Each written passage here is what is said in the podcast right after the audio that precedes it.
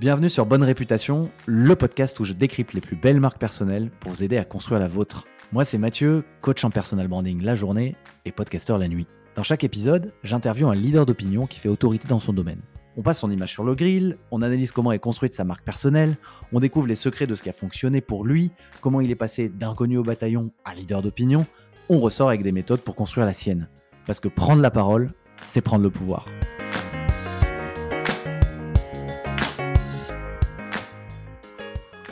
Salut Enzo, bienvenue. Hello Matt, merci de m'accueillir.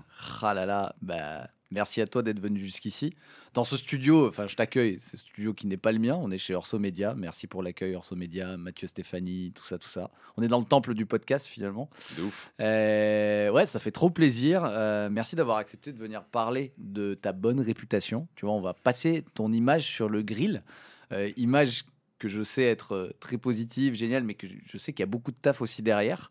Euh, image que je trouve aussi euh, très intéressante. euh, ton image dans l'énergie que tu dégages, bien sûr, mais aussi dans sa construction. Parce que quand on s'est connus, il y a quoi? Il y a, ça doit faire 3 ans, Ouais, à peu 4 près. ans. Et ben, en fait, tu avais ton podcast Phoenix, l'échec mention très bien, un podcast génial que, que tout le monde connaît. Et du coup, tu faisais des conférences sur l'échec. Tu étais vachement identifié sur ce sujet-là, sur Ouais. l'échec. Tu bossais, tu étais déjà commercial, tu bossais chez WeHelp. Euh, mais voilà, tu étais très identifié sur l'échec et tu t'es fait euh, bien connaître là-dessus. Tu dois limite monsieur échec. Enfin, on pensait à Enzo euh, parce qu'en France, il n'y a pas beaucoup de gens qui prennent la parole là-dessus. Mhm. Aux US, un peu plus. Ouais. Et, euh, et ce qui est intéressant, c'est que bah, tu as switché depuis et tu es vraiment identifié euh, cold call ou pro- prospection téléphonique, tu vois.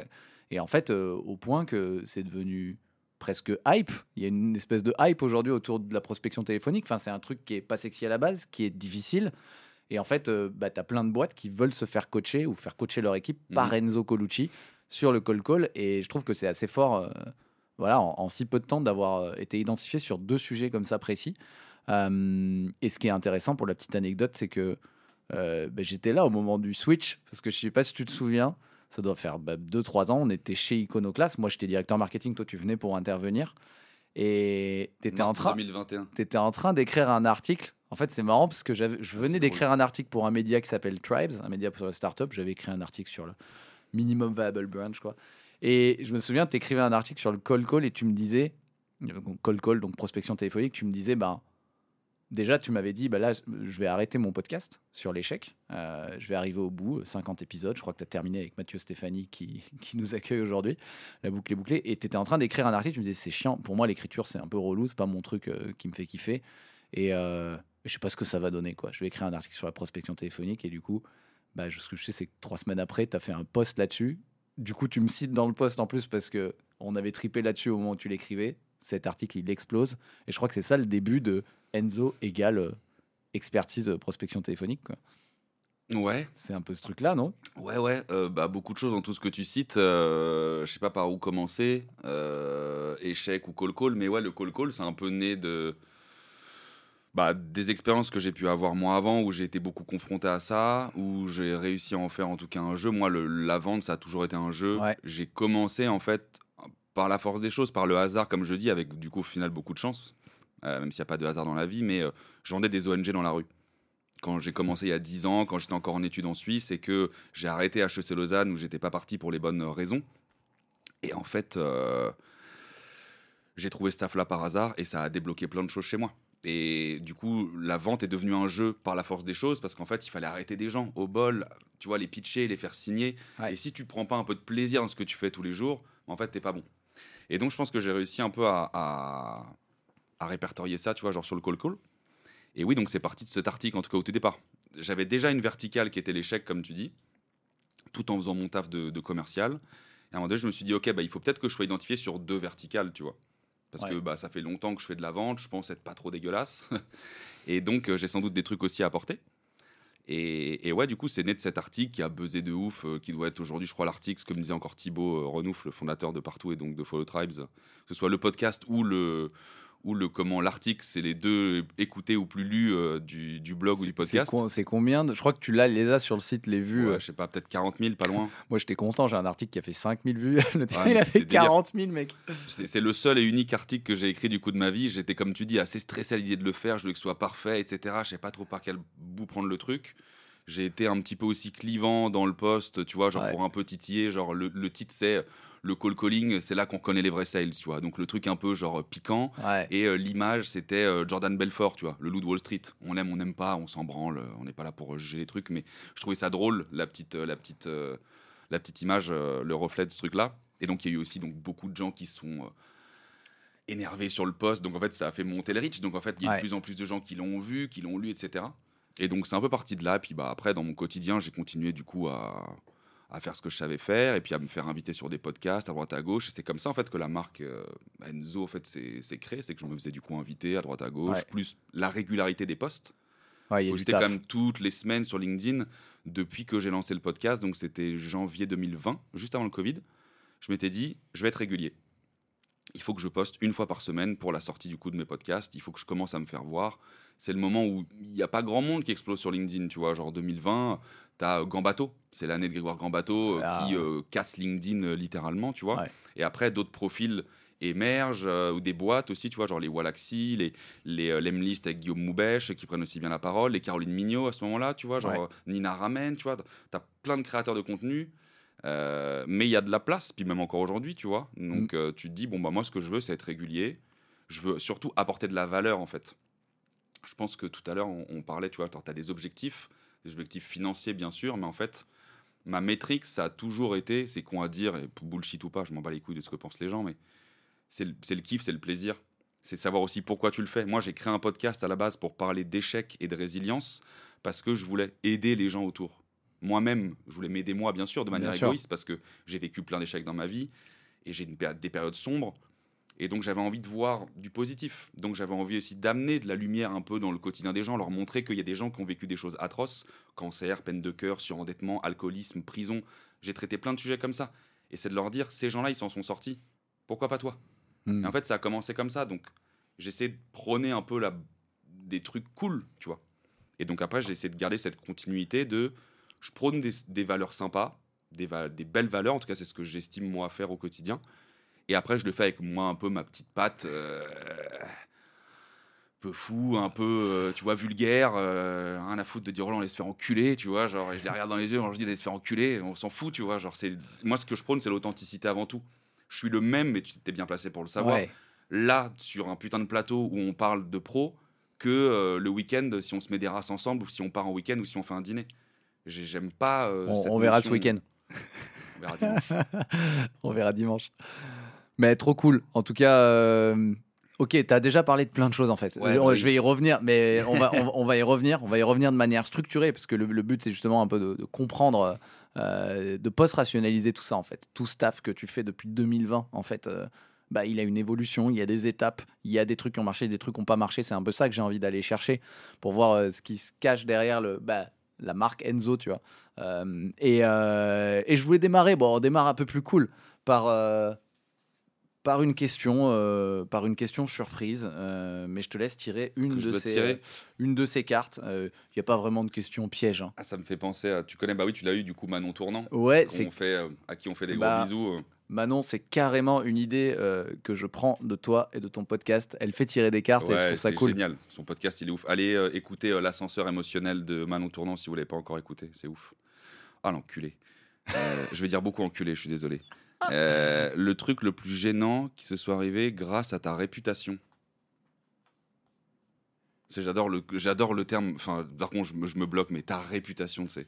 J'aime bien dire que je suis personne. C'est. Je suis personne, mais je commence à être quelqu'un sur Ben, certains trucs, ouais, tu vois. Ouais, c'est ça. Mais c'est drôle, ma réputation, parce qu'en vrai, moi, je, suis, je, je je suis personne. Moi, personne me connaît, à part un peu sur LinkedIn. Mais bon, après, tu me diras, tu te fais arrêter en boîte, c'est drôle. Tout est relatif, tu vois. Tout est Le relatif. truc gênant, bah, ça dépend ce qu'on appelle gênant. Qu'est-ce qui peut être gênant Euh, Gênant via ma répute. euh, Ou une anecdote, tu vois.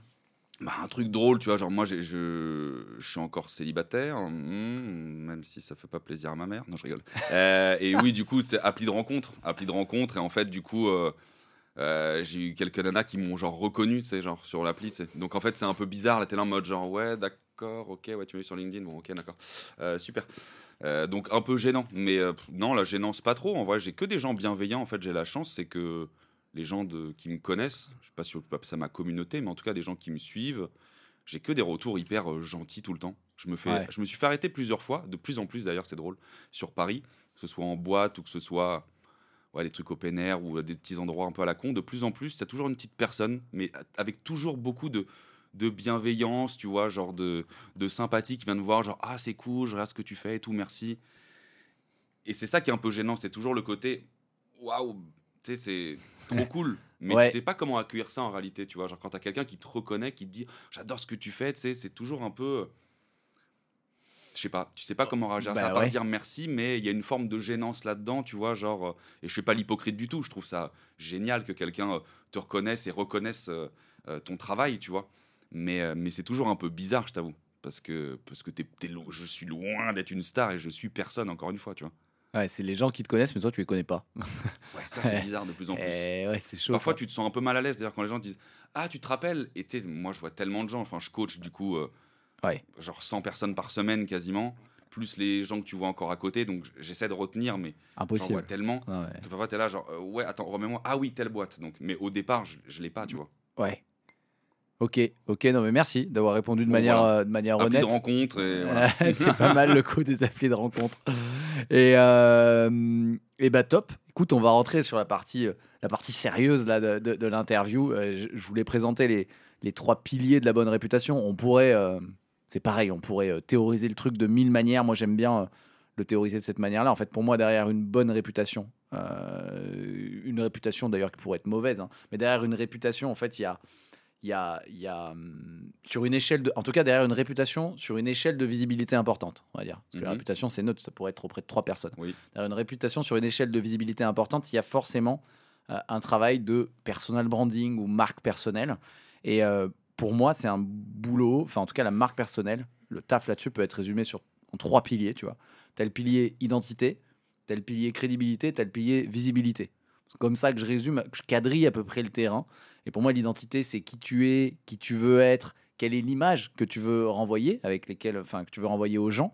Euh, la crédibilité, ça va être bah, toutes les preuves que tu envoies euh, pour, euh, pour coller à cette, à cette image, pour que les gens accordent de la confiance à cette identité.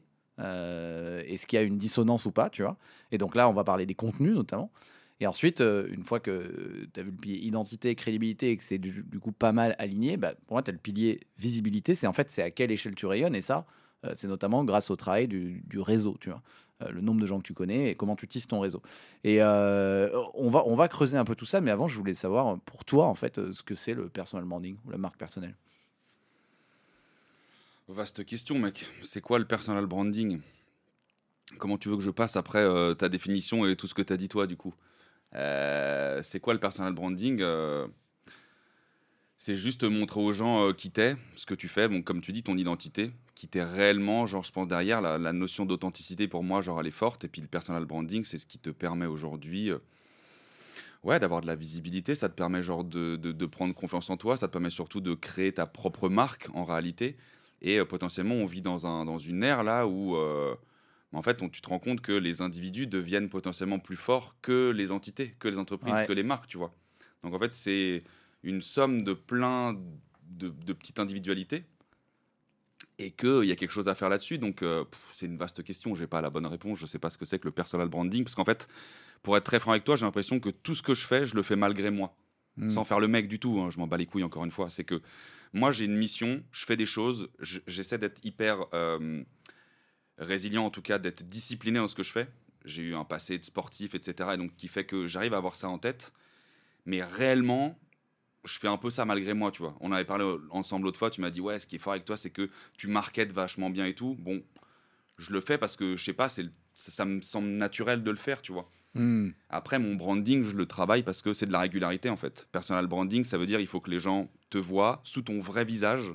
Il y a la notion vraiment, je te dis, d'authenticité Ouais. qui revient beaucoup. Et il faut être régulier. Et il faut après aussi, bah, encore une fois, savoir ce que tu veux transmettre. Et le personal branding, il doit être facilement identifiable justement. Hmm. C'est que quand tout à l'heure, tu vois, je te parlais, moi je m'étais dit, il faut que j'ai deux verticales max. Si tu commences à être un peu partout, c'est qu'à la fois, du coup, tu es nulle part, donc tu pas vraiment expert. On aime bien aussi les profils, ce qu'on appelle du coup T-shape.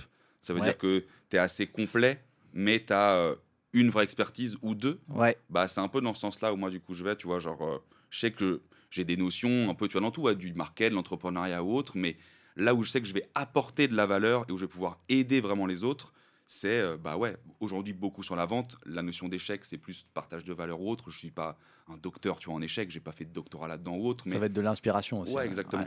Ouais. Ouais.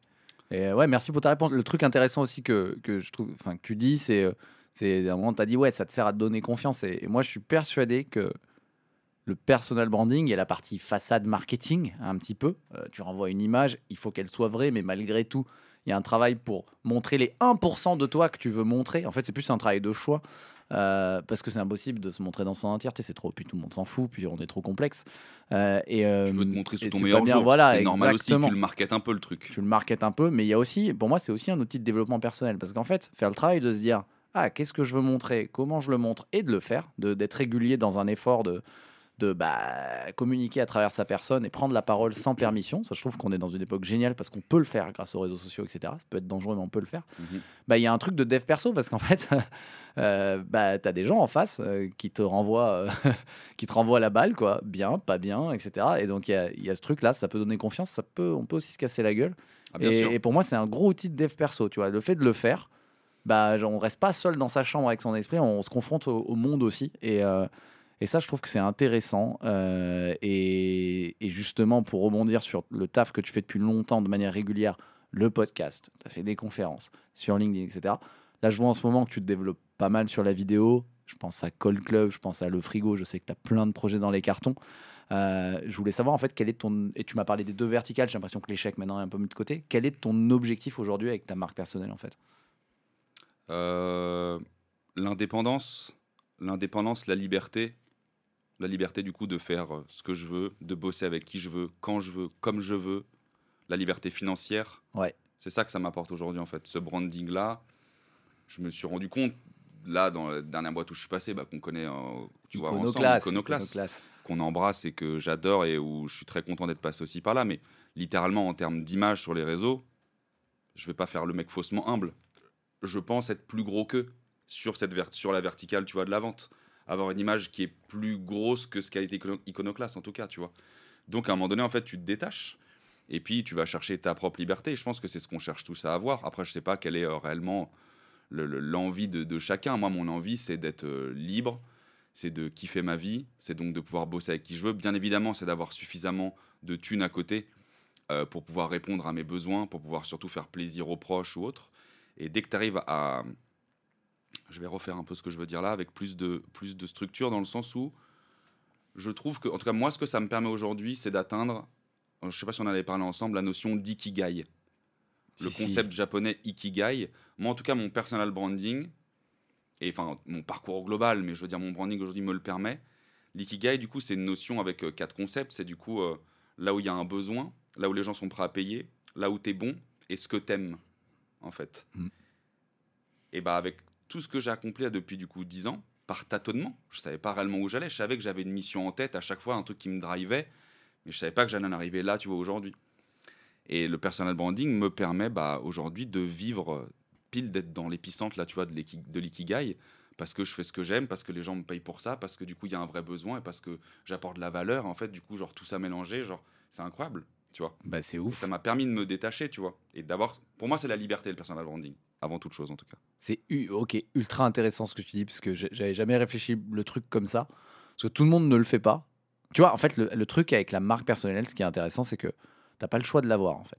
On est humain, euh, les gens, euh, on est humain, donc on est des machines à, juger. Donc en fait, les gens te colleront une étiquette. C'est juste, est-ce que tu choisis de bosser sur cette étiquette et de marteler un message euh, pour que les gens te mettent vraiment là où tu veux Ou est-ce que tu laisses faire les choses et du coup, en fait, ta marque personnelle, ta réputation, elle se construit un peu au gré du vent mais du coup, tu laisses faire le truc. Et du coup, tu as raison, en fait, tu viens de me faire penser à un truc. Peut-être que ceux qui veulent, parce que moi, c'est pareil, ceux qui bossent délibérément sur cette marque personnelle, c'est peut-être ceux qui veulent prendre leur liberté, en fait. Moi, la valeur liberté, c'est ma valeur numéro un, et je viens de connecter le truc, en fait. Bah, c'est peut-être ça, le drive qui fait que je bosse là-dessus. C'est qu'en fait, j'ai pas envie que les autres m'enferment dans des cases dans lesquelles je veux pas être. J'ai envie de. Con- Alors, il y a un truc de contrôler ça, quoi. Je pense que tout le monde, de toute façon, a envie d'être libre, comme on dit depuis tout à l'heure, que ce soit financièrement ou autre. Tout le monde a envie de faire ce qu'il veut, quand il veut, avec qui il veut. Enfin, ce que je dis tout à l'heure, je pense que tout le monde a vraiment cette envie-là. Après, euh, tout le monde n'a pas forcément l'envie ni le besoin de développer, tu vois, son personal branding. C'est pas une nécessité, tu vois. Il faut pas en faire une nécessité, je pense, aujourd'hui. Hmm. Les gens ont le droit d'être heureux comme ils sont aujourd'hui, de se dire. En fait, j'ai plein de retours de gens qui me disent Tu vois, moi, je pourrais pas euh, parler comme ça, euh, je pourrais pas me montrer. euh. Et à la fois, du coup, je comprends. Moi, je fais pas ça pour me montrer, en fait. C'est pas parce que je veux flatter mon ego, même si on en a tous, évidemment. Ça fait partie de l'équation, je pense. Ça fait partie, Mm. mais en fait, c'est pas parce que je veux me montrer, c'est parce que. Enfin, en tout cas, moi, c'est comme ça que je vois les choses. Les gens font ce qu'ils veulent, mais c'est parce que j'ai un sujet qui me passionne et que j'ai envie de partager. Et donc, pour le partager, il faut que j'utilise les outils qui sont autour de moi, à savoir des réseaux sociaux. Ce qu'il y a, c'est qu'on stigmatise aussi beaucoup. Ça veut dire quoi? Ah, t'es influenceur, maintenant t'as de plus en plus d'influenceurs B2B. Ouais. Ah, t'es influenceur, ah, t'es genre les Marseillais, ah, tu montes ton cul, ah, tu. Tu sais, en fait, on a aussi vachement stéréotypé parce que Instagram, TikTok, en fait, on croit forcément que si on poste sur les réseaux, euh, c'est qu'on est un espèce de gros bolos ou un putaclic ou je sais pas quoi. Mais tu peux le faire parce que là, on parle beaucoup, on est sur du pro, là, on parle sur du B2B. Bah ouais, on parle de business. Même si on fait du business via Instagram, Facebook ou autres, qui sont plutôt des réseaux sociaux euh, B2C, tu vois, genre, mais en fait, on fait du business à travers ça. Mais aujourd'hui, on peut faire genre de l'influence et euh, inspirer les gens sur des thématiques justement pro. Et moi, je trouve que c'est hyper important de le faire, puisqu'en fait, le pro ne doit pas se décorréler du perso, parce qu'en fait, c'est on, vit en fait de notre travail, tu vois. Et moi, mon but aujourd'hui dans la vie, c'est d'essayer de transmettre ça aux gens, c'est putain, sois heureux quand tu te lèves le matin et va taffer. Et va taffer pour un truc qui te fait plaisir. C'est facile à dire. Il y en a qui n'ont pas le choix, peut-être, mais on a toujours le choix au fond, tu vois. Hmm. Quand je dis ils n'ont pas le choix, c'est parce que je sais que financièrement c'est compliqué, tu as des situations familiales, tout ce que tu veux, tu en as qui sont malheureusement enfermés là-dedans, bien sûr. Mais moi, l'idée, c'est de se dire aux gens, putain, euh, prenez du plaisir dans ce que vous faites, si vous en prenez pas, cassez-vous, quoi. Ouais. Parce qu'on a toujours le choix de le faire. Oui, c'est dur, ça veut pas dire que c'est simple, attention, la vie, elle est dure. hein. Mais on a le choix de faire ce qu'on veut derrière. Et, et toi, t'as- et, ok, ça t'a permis de trouver ton ikigai et ça c'est incroyable parce que être dans le au, au centre du truc, ce que j'aime faire, euh, ce que je sais faire, euh, ce que je kiffe, euh, ce pourquoi Mhm. les gens sont, pr- sont prêts à payer, c'est quand même pas tout le monde. Enfin, c'est rare. J'ai tâtonné. Et c'est et ben du coup ouais j'avais cette question là c'était jusque là du coup ton personal branding il t'a apporté ça de trouver le ce truc là ou alors peut-être c'est trouver ce truc là qui fait que tu rayonnes aussi plus. C'est quoi les, les, les, ouais les résultats tangibles intangibles que enfin euh, ouais que ça t'a apporté? T'as parlé de thunes? T'as parlé de Qu'est-ce que ça m'a apporté, genre depuis, euh, bah, je te dis là, c'est euh, d'être totalement en phase avec moi-même, avec ce que je fais. C'est prendre du plaisir dans ce que je fais au quotidien. J'adore les gens avec qui se bosse, j'adore ce que je fais, j'adore ce que je transmets. Je gagne vachement bien ma vie, beaucoup plus que ce que j'aurais imaginé, tu vois, il y a encore un moment. Et parce que voilà, tu as une valeur sur le marché, tu vois ce que tu apportes, et puis en fait, bah, c'est logique. Donc ça m'apporte aussi une, une, une- une facilité, tu vois, genre financière aujourd'hui, mais vraiment que j'aurais jamais imaginé. Et, euh, et juste d'être ouais, d'être heureux, en fait, tu vois. Ça Ouais. m'apporte juste ça, tu vois. Et c'est parce que j'ai tâtonné, parce que est-ce que j'ai fait les bons choix J'en sais. En tout cas, j'ai fait les choix qui me sont propres, tu vois, et je les assume aujourd'hui. Et il a fallu switcher. Il a fallu, tu vois, accepter de justement, genre, de rater ses études pour aller vendre des trucs dans la rue, puis en fait arrêter, reprendre des études, voir qu'au bout de deux ans, ça fait chier, partir, faire de l'entrepreneuriat, monter sa boîte, voir qu'au bout d'un an, bon, en fait, ça marche pas, donc j'arrête, faire trois ans et demi dans le médico-social, avoir la chance d'être dans une boîte qui grimpe, qui grimpe, arriver en bout de course, t'as envie, t'as pas envie de te barrer parce que t'aimes les gens, mais tu sais que c'est le moment, t'as une boîte qui te recrute, la boîte, tu la kiffes, à un moment donné, ça se casse la gueule, tu dis, ok, c'est le moment de se barrer, j'ai fait les choix, je suis pas resté, tu vois, à chaque fois dans les boîtes, j'aurais pu Mhm. euh, attendre, je ne sais pas quoi, moi, je suis très proactif là-dessus, tu vois. J'essaie Ouais. d'être très rationnel, si je sens que je suis pas bien, je me casse. Ouais. Et donc, en fait, je vais chercher, entre guillemets, mieux, mais mieux pour moi. bien sûr. Je vais chercher quelque chose de nouveau en tout cas. Là, je sais que je me complais dans un truc qui me va pas. Donc, je vais chercher autre chose. Et je Mhm. reste en tout cas, parce que si je suis un peu hyperactif, Légèrement. euh, légèrement, euh, j'essaie d'être tout le temps dans l'action en fait. Tout le temps, tout le temps, tout le temps en mouvement, tout le temps dans l'action. Tu vois, je peux pas euh, être là assis mon cul sur une chaise. Oui, ça me fait plaisir une fois de temps en temps l'hiver à me branler la bite sur le canapé, à regarder Netflix. Mais tu vois, dans mon éducation aussi, mon grand-père qui est arrivé immigré d'Italie, qui a bossé toute sa vie, qui m'a toujours inculqué le- la notion, tu vois, du travail, qu'il faut y aller, quoi, tu vois. Il faut se bouger le cul, il faut, faut aller chercher les choses dans la vie. Il faut arrêter d'être là et d'attendre, Eh, eh, ça vient pas à moi. Bah, bouge-toi le cul, bordel. Ce qui est génial, c'est que là, tu viens. Là, en fait, la bête est lâchée. Euh, le jour Ouais, où on foutu, enregistre, tu viens de terminer chez Iconoclast. Et là, En tu plus. et là, es lâché dans l'arène. T'as plus une boîte euh, derrière toi qui te tient. Enfin, les chaînes sont plus là. Donc, je me. J'ai hâte de voir ce qui va se passer. Là, le Enzo est lâché, les gars. Mais euh, on, va, on, va, on va venir du coup sur un peu plus euh, chacun des piliers. Je voulais démarrer par un qui est, qui est assez facile à, à aborder, c'est la visibilité.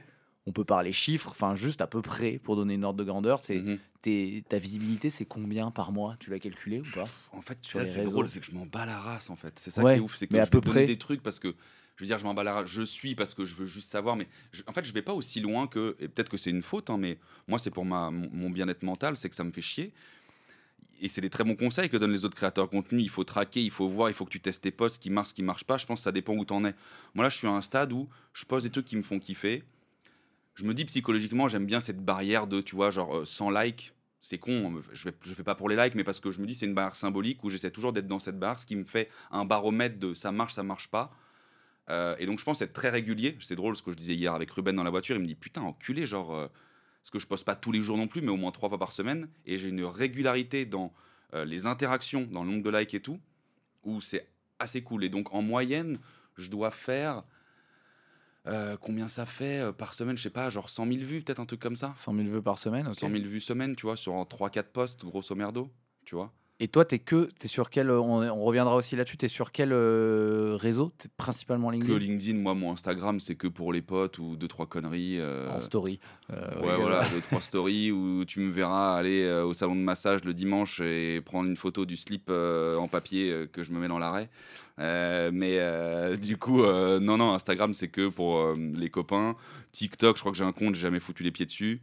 Euh, Twitter non plus. Euh, non, j'ai que LinkedIn. Je mets entre guillemets all-in sur LinkedIn parce que c'est un réseau qui me.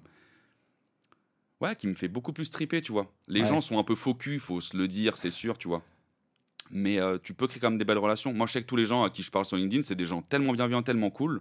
On peut me traiter de faux cul ou pas, je m'en bats les couilles. Je sais très bien ce que je vaux, qui je suis et ce que je fais. Et c'est un réseau qui est stylé parce qu'on apporte, tu vois, beaucoup plus de valeur, je trouve, tu vois. Ouais. Et- Parce qu'il y a cette notion pro, tu vois, derrière, encore une fois. Donc, on, on fait quand même un peu plus attention, même si parfois on dit ah, LinkedIn, ça devient Facebook. On fait quand même un peu plus gaffe, tu vois, à ce qu'on Ouais, dit. c'est pas pareil. C'est pas Non, comme non. les autres réseaux poubelles, euh, Twitter, TikTok, où tu vois les commentaires. Ah, c'est qui cette grosse vache? Ah, c'est qui ce gros Non, enculé? ouais, Les gens, ils sont vraiment méchants là-dedans. C'est de la poubelle, ouais, ces réseaux. C'est de la putain de poubelle. LinkedIn, tu peux pas te permettre de faire ça. T'as deux, trois Jean-Jacques qui ont 58 ans, avec euh, la photo, tu sais, qui est juste ici. Euh, Qu'est-ce que c'est que ces anglicismes? Euh, Pourquoi est-ce que vous dites ça? Je suis pas d'accord. Voilà, t'en as un dans le lot, c'est bon. T'as deux, trois haters aussi qui ont rien à branler de leur vie euh, que d'aller Ouais. regarder ce que font les autres et de se faire chier. Et puis t'as globalement tous les autres qui sont là à se donner de la force. Ouais. Tu sais justement la difficulté que c'est de créer du contenu, d'être régulier, d'essayer d'apporter de la valeur. Moi, j'ai autre chose à foutre que de dégueuler sur quelqu'un qui fait ça. Au contraire, je donne de la force tout le temps. C'est vachement bien. faut pousser les gens qui ont envie de le faire. Hmm. Et toi, Ou sinon, c'est de la critique constructive qu'il faut. Bah ouais, non, mais je suis entièrement d'accord. Enfin, déjà, quand tu le fais, tu sais que c'est dur et donc euh, je me suis énervé. t'es pas, t'es pas en mode euh, non, mais tu vas pas aller taper sur les autres. Toi, c'est quoi qui t'a fait, euh, c'est quoi qui t'a fait péter en, en ligne, tu vois? Tu vois, il il- c'est progressif, t'es es régulier, mais il y a bien, il y a des étapes, tu vois. Je pense que si je suis sincère, euh, oui, ça a été la régularité et donc pas mal d'invitations à droite à gauche. Donc le fait de les pousser, les gens commençaient un peu à voir qui je suis. Et honnêtement, ce qui a fait le début de un peu l'explosion, c'est mon arrivée chez Sunday. Ok. Pourquoi? Parce que bah, Sunday, si les gens connaissent pas, euh, fintech créé par le groupe Big Mama, 24 millions de dollars en seed, donc jamais une startup a levé autant après un démarrage. Euh, hyper croissance, 30 à 450 personnes en un an, même si après c'est cassé la gueule, on dit ce qu'on veut. Moi j'ai vécu l'âge d'or, j'étais là au tout début. Et on avait beaucoup d'argent et on avait tous les projecteurs braqués sur nous. Genre Sunday, c'était tout le monde avait l'œil sur nous tout le temps parce que c'était la boîte créée par Big Mama et tout, genre qui faisait beaucoup de bruit.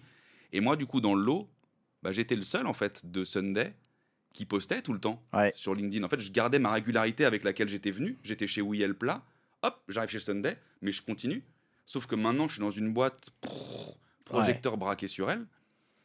Et donc, du coup, bah, j'ai profité forcément de la fame de la boîte, tout en restant qui je suis, continuer à faire mes posts sur mon podcast que j'avais, aller justement un peu plus sur la vente, puisqu'on venait me chercher en mode genre, Ouais. ah putain, le mec, il est responsable grand compte chez Sunday. Ah bah attends, et donc j'ai été invité sur d'autres podcasts où là, on m'a proposé de parler beaucoup plus de vente. Et donc, bah, petit à petit, tu vois, genre l'autre vertical a pris le dessus. Et puis, euh, il y a eu les notions après où on m'a proposé de faire du coaching. Tu vois, c'est grâce à LinkedIn, c'est grâce au personal branding. C'est il y a eu des boîtes qui m'ont vu dans des podcasts, un truc comme ça, qui m'ont dit Putain, j'adore ce que tu dis, j'adore comment tu le dis. euh, Tu veux venir coacher euh, la boîte? Je dis Bah, vas-y, let's go. Et puis, j'en fais 2, 3, 4 et je fais Putain, mais en fait, mais, mais je kiffe de ouf faire ça en fait. C'est Mm. génial. Putain, les gens en plus, ils payent pour ça. Et ils kiffent, et moi aussi. Bon, bah, en fait, Ah, euh, go quoi. Sunday, euh, merci pour tout, je vous aime, je reste actionnaire et je vous souhaite le meilleur et, et on se revoit et on boit des coups. Mais là, du coup, il faut que je fasse autre chose parce qu'en fait, là, c'est en train de m'appeler euh, fort et, et- et je suis obligé d'y aller, quoi. Hmm. Et c'est grâce à tout ça, tu vois, en amont, que pff, le truc pète, quoi. Ouais, c'est mais euh, ok, mais trop bien. Enfin, c'est hyper clair ce que tu dis et c'est cool de l'entendre parce que en fait, il y a à la fois la partie taf, t'es régulier et ça c'est la base. Et puis à la fois la partie, bah, dans le parcours, parfois tu peux avoir la chance de passer par un machin où tu as un amplificateur, un Bien projecteur. Mais si t'avais pas taffé à la base, il y a rien qui se serait passé. Et, tu vois, les par- je dis ça parce que parfois les gens parlent de chance, mais en fait la chance, elle n'existe pas si tu mets gueule. pas le taf. La chance, tu te la crées. Voilà. Je vais t'expliquer comment je suis rentré chez Sunday. Tu veux savoir comment je suis rentré Alors chez vas-y, Sunday vas-y, raconte. Pour te montrer à quel point en fait la chance ça se crée en fait et que je te dis que je suis tout le temps actif et avec tout le temps des bonnes valeurs, c'est qu'à un moment donné, moi je crois beaucoup au karma. En tout cas, ma mère m'a beaucoup éduqué comme ça. Ne fais pas aux autres ce que tu n'aimerais pas qu'on te fasse. Ça, elle m'a toujours dit ça, ma daronne. Et donc, moi, je viens tout le temps avec des bonnes valeurs et je, je suis toujours dans l'action. Regarde comment ça se passe. Je suis chez WeHelp à l'époque. Mhm. WeHelp, donc peut-être qu'ils ne le savent pas, ça me fait plaisir s'ils l'apprennent aujourd'hui, mais je suis chez WeHelp et je contacte le fonds d'investissement Kerala Venture, qui a investi du coup chez WeHelp, Énorme fond. gros fonds, où j'avais eu mon dernier tour de passage à l'époque, parce que j'étais arrivé en tant que premier sales chez WeHelp, et mon dernier tour, c'était Marc Laurent, à qui je fais des gros bisous, euh, qui est un VC, qui était du coup un VC incroyable, et qui était mon dernier tour, et qui m'a validé, du coup, qui m'a tamponné pour entrer chez WeHelp. Et j'avais bien fité. Et un jour où je suis un peu en hésitation, où j'ai un, un peu envie de partir, euh, je contacte Marc Laurent en mode euh, en soum soum. Hmm. Hello Marc, euh, je te contacte. Je sais pas si j'ai envie de partir. J'adore WeHelp, j'adore les gens qui sont dedans. Je veux pas faire n'importe quoi. Est-ce que tu as des boîtes à me présenter? Éventuellement Et je ne sais pas si je dirais oui, mais je suis dans une démarche. Je sais pas ce que je veux faire. Je veux juste bien le faire. Et je veux pas euh, que pour l'instant WeHelp le sache parce que potentiellement je vais rester. J'aime beaucoup cette boîte, mais je me questionne. J'ai besoin de ton aide. Le mec m'a reçu, café. Il m'a donné trois noms de boîtes. Dedans il y avait privatiseur. J'ai rencontré Kevin Mert à ce moment-là.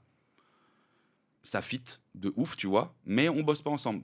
En Mhm. mode, on s'accorde que, bah, en fait, le taf, ça va pas, grand compte, je vais me faire chier. Bon copain. Bop, bop, bop, bop, bop.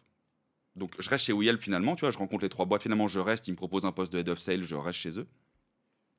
Et un an après, le fameux article là que je fais, parce que pareil, tu vois, ce truc-là, il arrive de. Je vois Thibaut Renouf, je suis personne chez WeHelp, je vois Thibaut Renouf qui met Follow Tribes, on cherche des gens qui veulent euh, créer du contenu, qui veulent faire un article.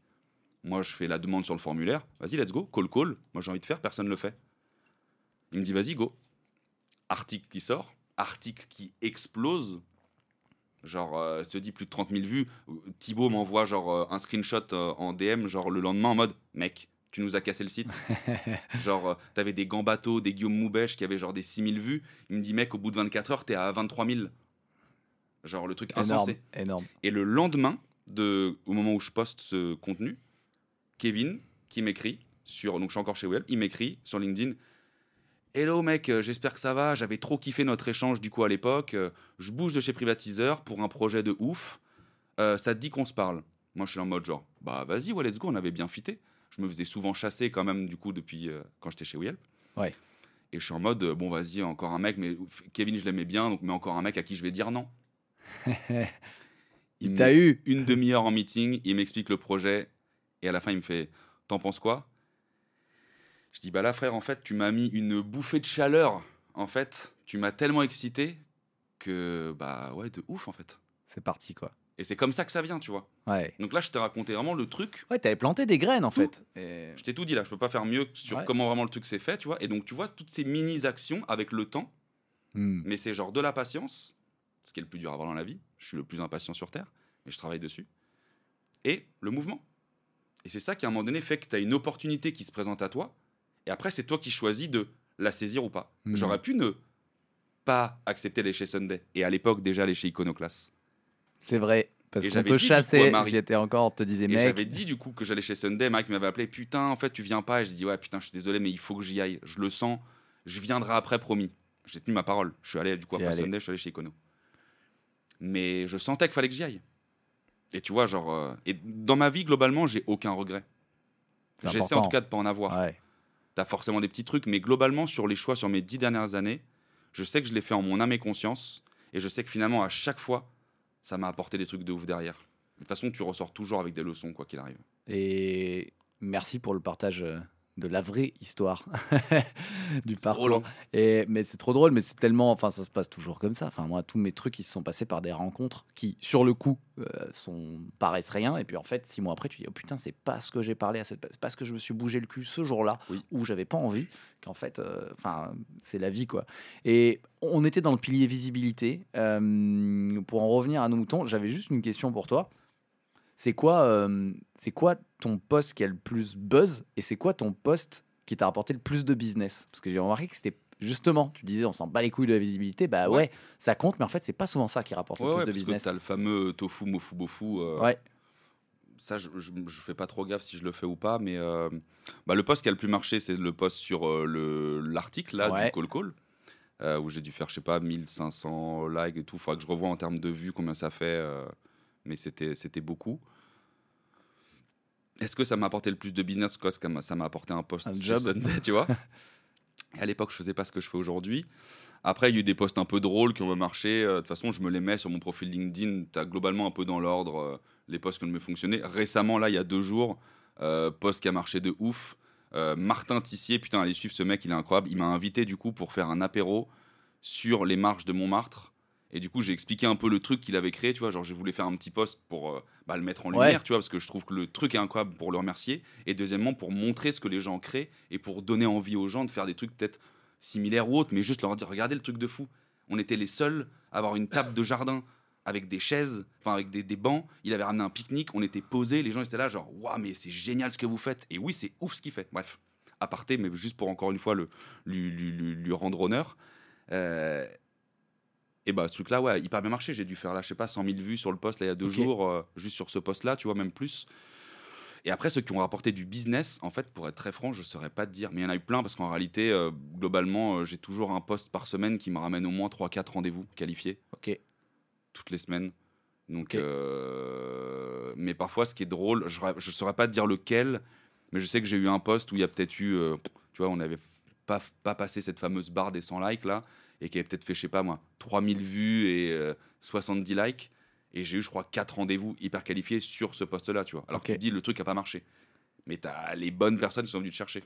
Ah, c'est intéressant. Donc, quand même, le, le- ce que j'entends, c'est que le résultat de 3 à 4 années de taf, là, sur LinkedIn, à être régulier et tout, c'est que maintenant, quand même, chaque semaine, tu as, au moins 5 leads qui arrivent, quoi. Parce que j'ai du contenu à mettre en avant euh, qui donne envie aussi parce que enfin je mets toujours un bémol là-dessus on va aller sur un sujet où je vais peut-être pas me faire des copains mais je m'en branle Euh, c'est pas parce que tu es régulier tout le temps que euh, tu vas genre péter ou c'est pas parce que tu es régulier tout le temps que tu vas créer de la valeur tu vois tu peux être régulier et écrire que de la merde Ouais. et il y en a de plus en plus. C'est là où je me dis, je vais pas me faire des copains. C'est que fin d'année 2022, là, on est en 2023, hein. fin d'année 2022, t'as un peu tout le monde. Je suis pas là pour donner des noms, je m'en branle. Euh, mais forcément dans leur sens. Ouais, c'est vachement bien. Allez-y, créez du contenu, postez tous les jours, postez tous les jours. C'est vachement bien. Ça va changer votre vie, etc. Dans le lot, oui, c'est sûr. Mais dans le lot, combien réellement genre vont s'en sortir? Et donc en fait, tu dis à tout le monde qu'il faut y aller parce que finalement aussi pour ces gens-là qui prônent ça, ça leur fait du business. Parce que Ils le souvent c'est des copywriters, des ghostwriters, des trucs. Donc en fait, tu dis plus il y en a, plus moi je vais, rac- je vais, je vais récupérer de business. La réalité, c'est que euh, euh, Paul ou Martine qui écrivent des trucs parce qu'ils ont dit génial, maintenant je vais poster tous les jours. Ça peut être de la grosse merde aussi à force, tu vois. Et je trouve Ouais. que ça te dessert. Même si on te dit, faut pas t'attacher au like, il faut s'en foutre. Faut... Oui, c'est sûr, au début, il faut s'en foutre. hein. Mais il faut que tu viennes en tout cas avec une idée. Pas te dire juste, je vais poster tous les jours, tu vois. Qu'est-ce que tu veux partager réellement, encore une fois, comme valeur? Quelle, quelle ligne édito tu prends, tu vois, derrière? Ouais. Et juste poster pour poster parce que tout le monde le fait. Et en fait, maintenant, tu vois, nos feeds, ils sont noyés dans la merde. On est obligé maintenant de follow un max de Bah, personnes. faut faire le tri, ouais. Ouah, moi, j'arrive pas encore à le faire, ça. Je sais pas si tu y arrives, toi, mais j'arrive pas à, à unfollow des gens et tout, et à, et à- et à épurer mon feed. Je sais, j'arrive pas bien à le faire. Je le fais pas bien, je pense, mais en revanche, il y a un truc dangereux. Enfin, il y a un truc qui se passe, c'est que l'algo le fait à ma place. Mais du coup, je trouve que c'est dangereux parce que l'algo crée un truc d'entre-soi. Tu vois, en fait, je vois en fait les mêmes personnes. En fait, j'ai remarqué Oui. que mon, mon, mon beau-frère, enfin le mec de ma sœur, fait des posts qui buzzent de ouf pour sa boîte. On est connectés. Et tu le vois Et pas. je me suis rendu compte que je le voyais jamais. Le mec, il fait des. Je dis, mais attends, mais mec, ouf. je te vois pas. Et je me dis, putain, en fait, euh, il y a un truc de ouf quand même. C'est c'est c'est l'algo qui fait le tri. Et ça, je pense, faut faire gaffe aussi euh, parce qu'on on est dans un entre-soi, tu vois. Enfin, il y a, y a un peu ce truc-là euh, qui se passe. Mais, mais ouais, je suis d'accord. Enfin, ça fait un pont parfait. On parlait de visibilité. Mhm. J'avais un truc Crédibilité, crédibilité. Mhm. Et là, on parle de, de stratégie éditoriale, de contenu, de qu'est-ce que tu veux dire. Avant ça, euh, dernier truc de la visibilité, est-ce que. Enfin, qui dit visibilité dit, euh, dit bruit ambiant, dit, euh, dit sollicitation. Euh, comment toi tu gères la charge mentale en fait des réseaux sociaux Les sollicitations, dire non, faire le tri? Bah, j'avoue que j'ai du mal à dire non. Maintenant, de plus en plus, j'essaie de filtrer. En fait, Euh, ça dépend le type de sollicitation. C'est sûr que les gens qui me demandent maintenant, avant, j'arrivais à le faire, mais maintenant, les gens qui me disent Ah, je kiffe ce que tu fais, on, on peut se prendre un café, oh, tu peux me donner 15 minutes. Aujourd'hui, je le dis. Maintenant, j'arrive à dire non à ça. Je dis Dis-moi sur quoi tu veux euh, qu'on se parle, tu vois. Est-ce que je peux t'aider sur une problématique? Est-ce qu'il y a un truc précis? Est-ce que tu veux te former? Ok, là c'est différent parce que du coup c'est mon taf, donc là C'est je payant. peux t'accompagner et forcément ça, te- ça te coûte et c'est normal. Est-ce que tu veux juste parler pour parler? Là, en l'occurrence, je suis désolé, j'ai pas le temps. J'arrive déjà pas à voir ma mère autant que je veux Ouais. ou mes potes. Donc, euh, si je dis oui à tout le monde, à un moment donné, je me suis même fait le truc de. Je me suis fait insulter par des potes, mais de toute façon, au final, je l'ai même pas balancé. Mais un soir, j'ai dit putain, vas-y, je crée un Calendly payant, je m'en branle pour une demi-heure, je fais payer 100 ou 200 balles parce que euh, on va voir du coup ceux qui ont vraiment envie, tu vois. Ouais. Et euh, parce que si je commence à faire ça, bah, ça veut dire que je donne minimum une demi-journée par semaine Ouais, euh, et t'aimerais le faire en réalité, mais tu peux pas le faire tout le temps. Donc des sollicitations en revanche pour des médias, parce que moi qui ai eu aussi un podcast, quand on me demande de venir sur un podcast, je dis vraiment jamais non. C'est ultra rare. Parce que je sais ce que c'est, j'en ai eu un aussi, donc... euh, T'es passé dans combien cool- d'épisodes? J'ai l'impression que Je sais pas, j'ai l'impression que t'es le gars le plus généreux en termes de. Enfin, je sais pas entre, dans- entre 60 et 80, je Oh. dirais, je pense. il pourrait y avoir un podcast de Enzo Colucci. Il y en a eu seul. plein, il y a eu plein de sollicitations, mais ça me fait plaisir. Tu vois, moi qui ai eu un podcast, je me dis c'est trop cool, je rends l'appareil. Donc, ça, les sollicitations de médias, et puis on va pas se mentir, c'est aussi, euh, je veux pas être hypocrite, je déteste ça. C'est toujours aussi toi de la promo. Bien sûr, cool, tu Bah, te mets en avant. C'est win-win en fait. Ouais. C'est juste, faut pas se cacher derrière un ah, j'y vais que pour faire plaisir ou ah, j'y vais que pour moi. Non, j'y vais pour les deux. C'est les je petites graines qui font qu'on te voit partout. En fait. Et moi, ça me fait du contenu derrière que je peux repartager ou autre quoi. Donc, on va pas être hypocrite là-dessus. C'est sûr que ça sert les deux. Euh, et après, sur d'autres demandes de sollicitation, ça dépend. J'essaie de filtrer, ou même les demandes aujourd'hui maintenant de, de, de coaching, euh, je filtre en mode euh, en termes de budget, tu vois. Ouais. Je dis euh, tout de suite, tu vois, genre tu veux te former sur quoi, c'est quoi ton budget, euh, et comme ça on sait si on prend un rendez-vous ou pas, tu vois. Bien sûr. Ouais, ouais. Le Et- côté, euh, tu prends rendez-vous avec tout le monde et puis tu te rends compte au bout de 5 minutes que ça sert à rien, bah vas-y, tu casses ta productivité, tu vois. Donc, sans être méchant, c'est juste que t'as des gens, ils peuvent pas se payer mes services aujourd'hui. Peut-être que demain, je leur souhaite. Et, et du coup, ça me permet aussi de les rediriger vers d'autres gens que je connais qui sont peut-être plus adaptés ou qui sont sur des prix euh, adaptés, en tout cas à eux, leur, euh, Hmm. leur budget. Donc, c'est cool. Ah ouais, ok. Ça fait travailler aussi les autres, tu vois. Ouais. genre, donc, j'essaie de vite l'identifier pour vite le, re- le rebalancer, tu vois. Ce qui est sûr, c'est que je réponds à tout le monde. Ça aussi, Ok. c'est un truc, tu vois. Ça, c'est un sport. hein. C'est un sport, mais encore une fois, je te dis, le concept Madaron qui me dit fais pas aux autres ce que tu n'as pas qu'on te fasse. Moi, quand j'écris à quelqu'un, j'espère qu'il me répond. Hmm. Donc, je suis pas toujours le plus réactif. Parfois, je suis réactif parce que je suis pile sur LinkedIn, tu m'écris, bah, je te réponds tout de suite. Parfois, je vais prendre une semaine, mais euh, je mets un point d'honneur à répondre à tout le monde. C'est pas Ok. une connerie, genre. Je trouve ça normal. Les gens m'écrivent. Je t'ai dit, je suis personne. Hmm. Je vais pas prendre la grosse tête, je suis, je suis rien, moi. Donc, euh, c'est à moindre des choses de respecter les gens et de leur répondre, tu vois. Même si c'est pour leur dire non. Et Ouais. le droit de leur dire non Ouais, gentiment. ouais. Seuls gens à qui je réponds pas, c'est euh, les gens qui me prospectent. Et, et de temps en temps, je m'en farcis un. Euh, Les messages automatiques. Ouais, les messages automatiques. où, euh, où ça n'a rien à voir. ah, ta grand-mère, le gars. euh, putain, je vous relance pour être sûr que vous avez bien reçu. Hier, je fais lui écrire Oui, j'ai bien reçu, mais je m'en bats la race, frère. Avec tes messages automatiques, ça fait 5 que tu m'envoies. T'as fait zéro effort. Donc, eux, je leur réponds pas, ça, c'est sûr. Ouais. Ouais, ouais. Mais quand c'est des demandes personnalisées, toujours, mec, bien sûr. Je trouve ça normal, en fait. C'est le jour où j'aurai un community manager ou un agent et que je, je, je me le souhaite pas forcément d'ailleurs. mais- Ouais, bah là c'est bah moi je te le souhaite, ça voudrait dire que tu t'avances à fond et que mais c'est Ouais. vrai que- vrai qu'après faut ouais, c'est pas chaud. besoin, tu sais, encore une fois, c'est où est-ce que tu mets ton curseur, mais c'est ce sur quoi je travaille de plus en plus là, et c'est pour ça que je suis content d'avoir ma liberté totale là, à partir de la rentrée, mais euh, c'est quoi ton objectif financier, tu vois, par mois? Ouais ouais ouais. Ce Non que mais tu veux faire, comme on entend sur certains autres podcasts, et c'est cool, les gens ils ont de l'ambition, ils ont le droit. hein. Je veux faire un million cette année, moi je m'en bats la race de faire un million. Je veux bien vivre, je veux faire genre suffisamment d'oseille, comme je dis tout à l'heure, pour payer des restos à Madaron quand, quand on va au resto ensemble, payer un resto aussi aux potes quand on y va, euh, me faire des vacances où je veux, euh, pas me priver sur ce que je veux acheter, mais de toute façon, je suis pas bling bling, genre euh, mon scooter ça fait 10 ans que je l'ai, il est très bien et je mets juste ce qu'il faut en révision et j'ai pas de, envie d'acheter de bagnole de trucs. Si après ça va être acheter de la pierre, mais donc voilà, dès que je réponds à tous ces trucs là, Hmm. C'est le faire en moins de temps possible. C'est est-ce que du coup, c'est, je dis une bêtise, mais c'est 20, 30 000 euros par mois, tu peux les rentrer en bossant que 2-3 jours par semaine. Ah, on est bien. Pas besoin d'avoir un agent, pas besoin d'avoir quelqu'un en plus qui va gérer tous les problèmes, tous les trucs. Qui dit plus d'oseille, dit plus de responsabilité, dit plus de contraintes. Donc, euh, à un moment donné, où est-ce que tu mets le curseur pour te sentir, toi, bien? Bah justement, euh, là, là, je passe au, au- le- au pilier euh, crédibilité. Toi, tu réponds à tout le monde. Mais pour l'instant, il y en a combien du coup qui te suivent? Il y a combien de personnes dans ton réseau?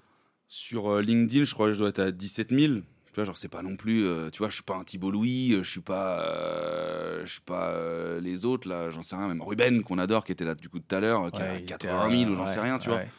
Mais j'ai une, je dis une petite communauté, c'est déjà énorme, 17 000 C'est déjà personnes. mais je trouve hyper engagé. J'ai vraiment des taux d'engagement, je trouve, sans les analyser. Je, sais, je m'en bats les couilles, je regarde pas, mais j'ai une notion. Je sais quand ça marche, quand ça marche pas, forcément. Mais je vois que les gens sont engagés, ouais. C'est cool. Et parce qu'à la fois, j'ai une communauté qui est euh, quand même très ciblée. On est beaucoup sur des dirigeants, des postes sales euh, global, hein, aussi bien du SDR, du petit sales qui se lance que de l'alternant, que du VP. Euh, donc, euh, mais on est quand même beaucoup dans cette branche-là. Donc finalement, comme je délivre aussi du contenu qui est toujours en lien avec ça, bah ils le consomment et ils me le rendent et tu vois, genre c'est Ah ouais, t'es- t'es en fait, c'est super efficace, j'ai l'impression. Que tu as une communauté super efficace, ça te ramène du business, tu as de l'engagement. Mais si ça, c'est vrai parce que, on en parlait tout à l'heure, parce que tu es régulier et que tu dis pas de la merde, en fait, tu apportes de la valeur.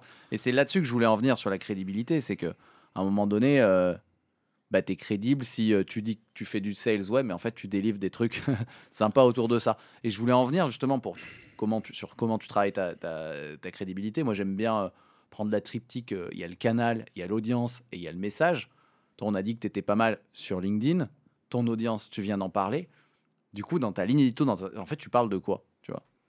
On prend ta strat édito, c'est quoi, c'est quoi que tu dis comme message? En tout cas, si on parle de crédibilité, mec, euh, parce que dans ma ligne édito, j'ai quoi? Je partage les contenus, je partage la réalité aujourd'hui de mon quotidien. Ça veut dire euh, les coachings. J'explique du coup ce qu'on a fait en Ouais. coaching rapidement. Je vais pas donner le détail, bien évidemment, Euh, mais je montre en fait un petit peu les- coulisses. C'est Ouais. tu vois genre la petite photo à chaque fois qui va bien, où tu vois les smiles de tout le monde, tu vois que les gens sont contents, tu vois que ça délivre, tu vois que les gens commentent. Waouh, c'était trop bien. Donc ça donne aussi aux, aux gens de venir, c'est sûr.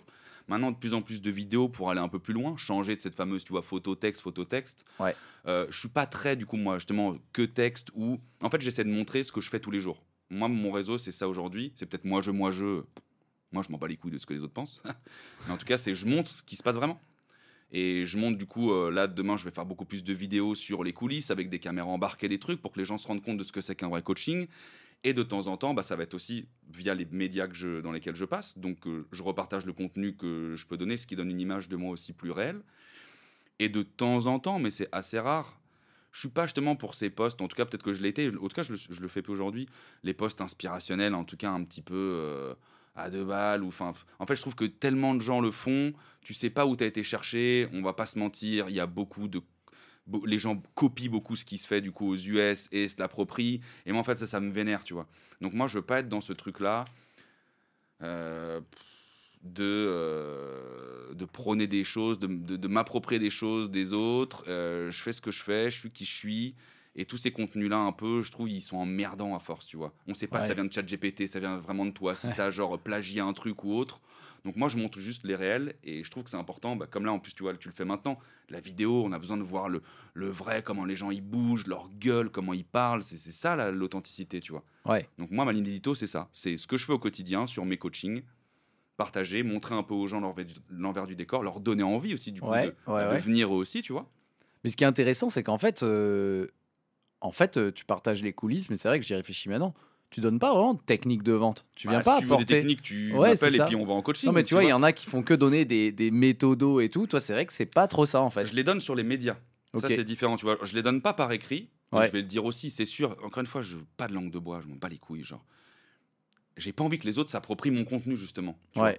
Tout le monde est un peu à l'affût de Ah, il a fait ça, ah tiens, j'ai déjà vu des trucs, en fait, c'est pour ça ça me fait rire. C'est j'ai déjà vu des gens faire des posts. Et comme par hasard, c'était ouf, il y avait des trucs dedans que j'utilisais dans mes prêts à moi à l'époque, j'étais Ouais. chez WeHelp. Tu te dis, le truc a tourné, la personne l'a repris, tu vois. Donc ça, ça me vénère, même si à la fois c'est un bon ça, veut signe dire, parce que ça veut dire que c'est veut dire- bien. oui, c'est pour ça, mais c'est toujours un peu. J'ai quand même la part de moi qui.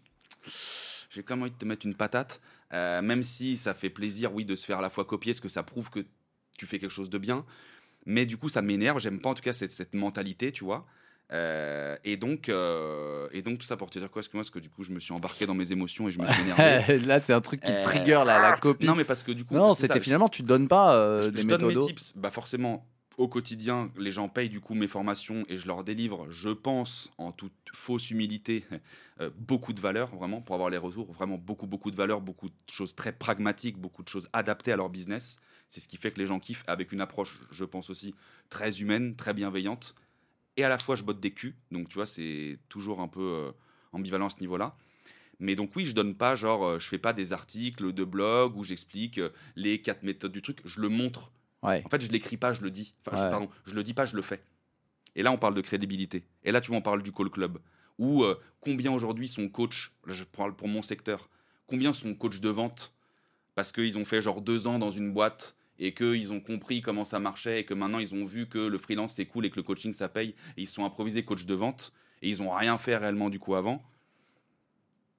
Et en fait, ils se prônent genre des pros du call call ou d'autres choses. En fait, moi, plutôt que d'écrire des articles pour t'écrire, ah, j'en ai fait un du coup une fois, tu vois. Mais au lieu d'en écrire tout le temps et d'être redondant sur ce que je vais dire, parce qu'au plus à un moment donné, tu te fais chier, c'est tout Bah la ouais. même chose que tu répètes. Ça se vit du coup la vente. Ouais. C'est de l'humain. Et donc moi, je te montre au travers de vidéos, au travers genre d'exemples, on appelle des gens, En et on direct. prend des rendez-vous en direct. Ouais, pour les auditrices auditeurs, Cold Club, c'est ça. C'est toutes les semaines, Enzo, il est en live. Et pour un client, un vrai client et des vrais prospects, il appelle des gens en direct. Et il se prend des bâches en direct, potentiellement. Et potentiellement, il prend des rendez-vous en direct. C'est du réel, c'est authentique, c'est ça, tu vois. Écrire un article sur ce que tu veux et que je te dis, genre, j'ai été pioché à droite à gauche et j'en ai fait un truc et je dis, ah voilà, c'est ça, ça, ça, ça. Ouais, c'est cool, une fois de temps en temps.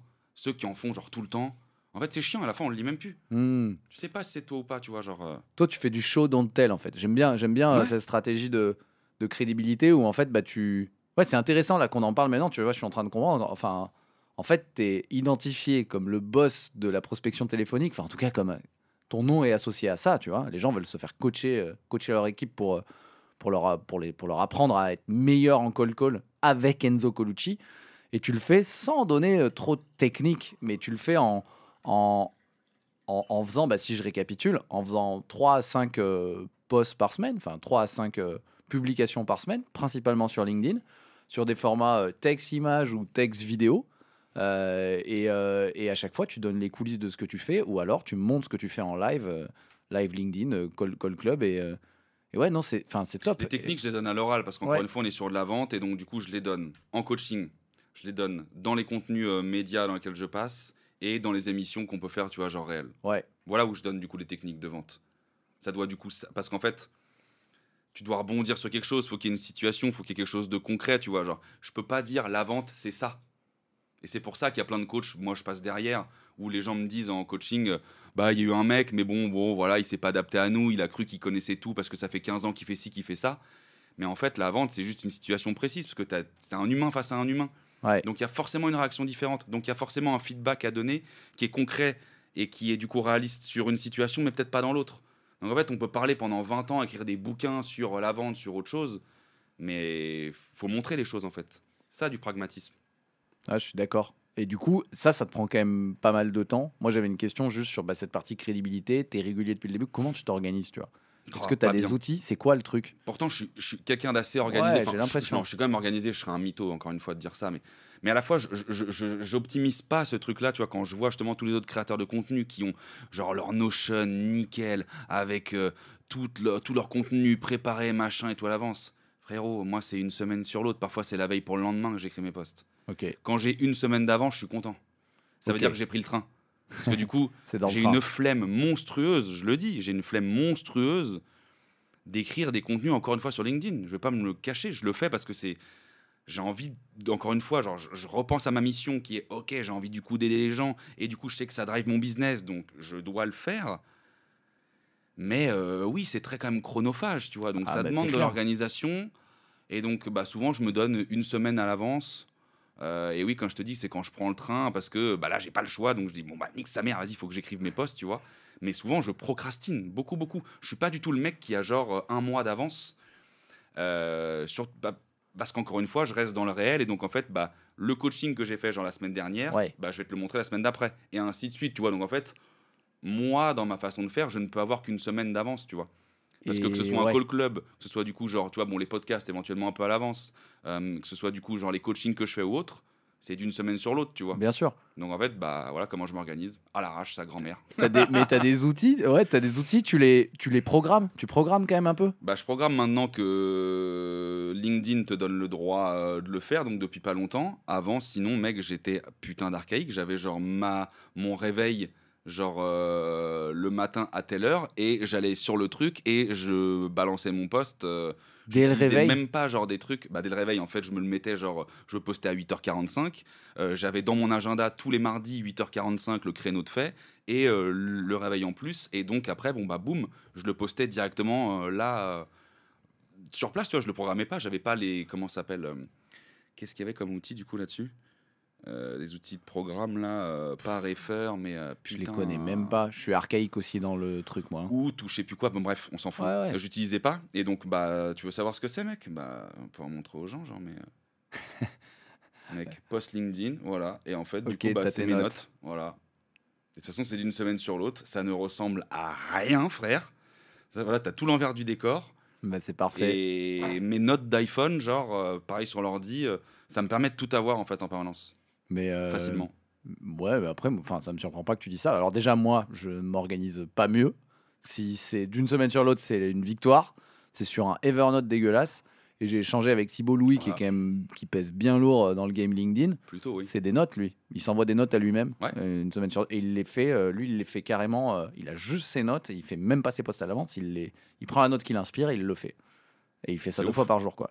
Et euh, ok, intéressant. euh, mais juste du coup, ouais, toi, tu délègues rien. C'est toi qui fais tout seul aujourd'hui. Ah ouais, ouais, je fais tout.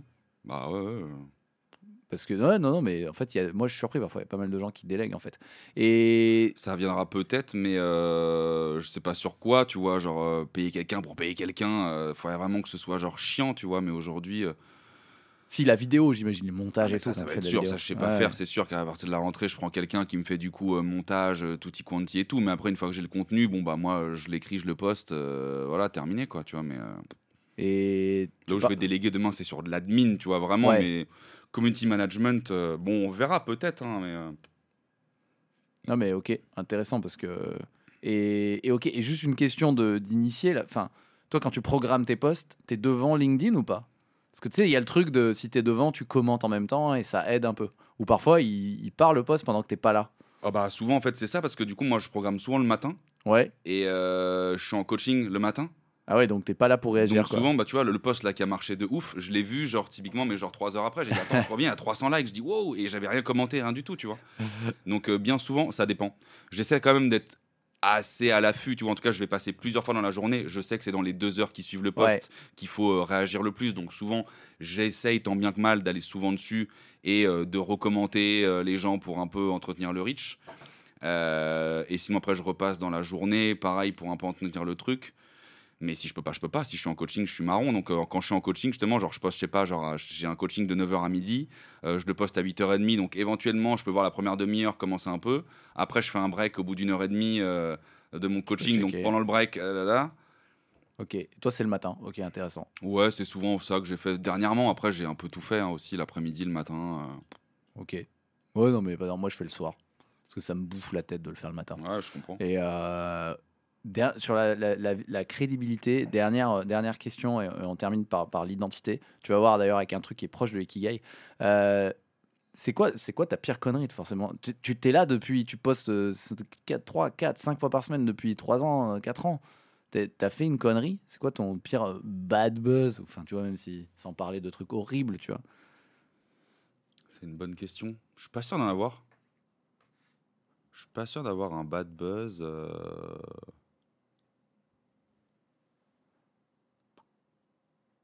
Non, parce que pendant longtemps, je, postais que une à deux fois par semaine, max, et c'était souvent, comme je t'ai dit, du coup, du média ou autre. Donc bon, c'est difficile de faire de la merde ou de me faire défoncer. Euh, récemment, j'ai posté plus que j'avais plus de contenu à partager, mais toujours dans cette même, euh, optique, tu vois. Genre, c'était juste, j'avais plus de podcasts dans, dans lesquels je passais, plus d'émissions, plus de trucs, donc je partage ces choses-là. J'ai pas l'impression d'avoir fait un post de merde un jour où je prends pas parti, tu vois. Genre, euh, à la fois, je suis clivant, mais je suis clivant dans ma communication Ouais, parce que euh, parce dis que des je gros des mots. culs, parce que je dis des gros mots, parce que je dis merde, chez putain, enculé, mais parce que c'est la réalité, tu vois. Genre, on est des sales, on se bouge le cul, on fait du business, on peut être bienveillant tout en étant vulgaire. En tout cas, moi, c'est ce que je prône. Les gens, ils y croient, ils y croient pas. Moi, je sais que je suis aussi bienveillant que je botte des culs. Euh, et donc, je suis clivant là-dedans. Mais après, je suis pas clivant dans mes pensées, où tu vois, je prends pas parti, je tire pas ni sur le salariat, ni sur l'entrepreneuriat. J'essaie d'être objectif, en fait, je comprends les deux parties, tu vois, genre, euh, et je ne prends pas parti moi parce que j'en ai rien à branler des autres, en fait. Moi, ce qui Mm. m'importe de manière très égoïste, c'est moi et mes proches, tu vois. Tant que moi, je me sens bien, que je suis en phase avec mes idées, que mes proches le sont aussi, que moi, tant que tout le monde va bien, ça va en fait, tu vois. Genre, j'ai pas besoin de prendre parti de trucs ou quoi. Genre, on s'en fout de façon de mon avis. Dans deux jours, on l'aura oublié parce que euh, il y aura je sais pas qui qui aura montré son cul sur les réseaux, parce qu'il y aura quelqu'un qui aura euh, qui sera fait éclater la gueule malheureusement en manif. Ou de toute façon, le contenu, il est consommé, consommé, il est écrasé, il est écrasé un peu plus. Donc, euh, on s'en fout de mon avis, tu vois. J'ai pas besoin de le donner. Donc non, je suis pas, j'ai pas l'impression d'avoir fait des bad buzz. Et je sais pas si on va aller sur ce terrain-là, mais j'ai pas beaucoup. Peut-être que je vais les réveiller du coup là. Euh, sortez de terre. Euh, j'ai pas beaucoup de haters, tu vois. Bah, honnêtement, j'allais pas trop, euh, j'allais pas trop aller sur ce terrain-là parce que j'ai pas l'impression justement que t'en aies beaucoup. Non. Et J'ai, sans les citer pour pas leur donner trop du coup de un ou deux valeur, quand même. un ou deux, un, un peu casse-couille, mais tu sais, c'est toujours en plus les mêmes gens. C'est, c'est des gens qui ont pas des vrais comptes. euh, Ah oui, tu ok. vois, genre, donc, tu sais pas trop, euh, et c'est pas non plus très régulier pour être franc, mais ça arrive de temps en temps. Tu leur réponds en- en- Non. Une fois, j'ai répondu. J'ai fait la connerie d'ailleurs de le faire. Ouais. Euh, j'ai fait la connerie de le faire sur un post où du coup j'expliquais que euh, j'avais arrêté mon podcast et que j'allais écrire un livre, que j'étais en train d'écrire un livre sur l'échec justement avec ma petite cousine. Et euh, dedans, je cite, donc là pour le coup un peu volontairement, les euh, sujets que j'ai traités, les sujets d'échec. Moi, je parle d'échec au sens large, je parle de résilience, de ce que les gens traversent comme période sombre. Le truc s'appelle échec. Et donc, dedans, je cite cancer, machin, homosexualité.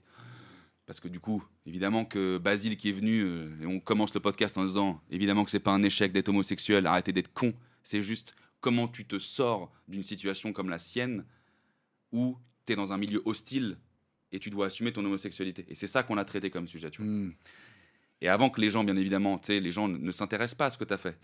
ils regardent juste le truc et ils jugent et ils tapent, tu vois. Et donc, euh, bah, il, il va sur ce terrain-là. Et euh, au début, je réponds un peu pour rigoler, euh, bah, t'iras voir. Ah bah non, certainement pas au machin. Je dis, ah mec, j'adore les gens comme toi, tu sais, genre, et bref. Bon, ça entretient un peu le reach. Je fais un peu volontairement au début pour Ouais. me dire, tiens, ça va faire un peu plus reacher le, le poste.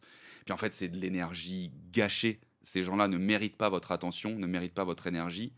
Ces gens-là, je les plains. Ce que j'ai mis du coup dans le poste, je dis vraiment, je, je, je plains des gens comme toi. Ça me fait, enfin, j'ai beaucoup de d'empathie et beaucoup, ça me, ça me fait de la peine parce que tu dois avoir un tel mal-être au fond de toi pour venir, tu vois, genre un peu déverser des mauvaises ondes, parfois de la haine. C'est que putain, je plains ta vie, mon pauvre. Ça doit être horrible. Ou ma pauvre, parce qu'on sait pas vu que c'est des faux comptes. Ouais, Un c'est mec, des faux meuf, on comptes. sait pas. Euh, donc euh, bref, tout ça pour dire que j'en ai pas beaucoup, un ou deux qui se baladent de temps en temps. Et maintenant du coup j'ai pris le parti pris parce que je crois que sur le post justement de, il y en a un qui est un peu revenu ou qui a fait un, qui, qui a fait un commentaire un peu de merde. Maintenant je les taille, genre fort, tu vois. Genre le mec Jacques, je sais, je sais pas comment il s'appelle, le gars ou Jean machin. Il dit ouais, est-ce qu'on peut arrêter de parler de soi ou machin dessus? Je dis prends un Xanax, Jeannot, ça va bien se passer, tu vois. Genre bientôt je vais leur dire d'aller se faire enculer aussi, je pense dans pas longtemps. ouais, tu ouais, vois. tu peux, tu peux. Mais- Mais, mais avec un peu, un peu, un peu d'humour, tu vois, genre parce que bon, ça fait du Mais bien. euh, ouais, mais ouais, en fait, leur répondre, c'est leur donner de l'importance. Donc, euh, Et à la mais- fois, t'as quand même envie d'aller chercher Bah, ton vois, parce que envie tu sais que si tu vas un peu titiller avec lui, ça va faire monter le truc. Donc c'est.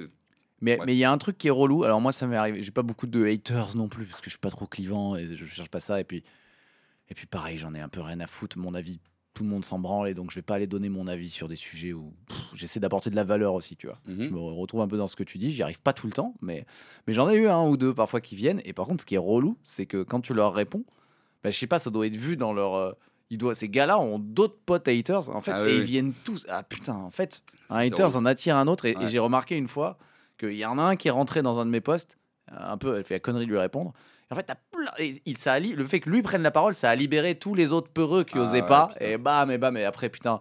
Et j'avais. euh, Non, j'avais. euh, Ouais, j'étais là, putain, j'aurais pas dû répondre. Et j'avais même. Kevin Dufresne qui était venu me défendre en commentaire. et. Ah, le bon Putain, le, Kevin. le brave, et lui qui en a géré bon euh, pas mal, je pense déjà. Et il m'avait dit laisse tomber, mec. Ouais, bien sûr, faut pas, faut pas s'y attacher, mais Ouais, tout le monde en Ouais. a, euh, pas beaucoup, beaucoup, bref. euh, mais oui, l'idée en tout cas que je voulais refaire ressortir de ça, c'est euh, il y en aura peut-être toujours. Moi, j'ai découvert ça récemment, parce que j'ai de la chance de pas beaucoup en avoir. Et euh, ça m'a fait chier la première fois en mode genre, putain, l'enculé. Et après, je me suis dit, frérot, ouais, viens, on s'en bat la race en fait. Ouais. Vraiment, genre, beaucoup de peine pour lui. Et donc, ça te pique forcément.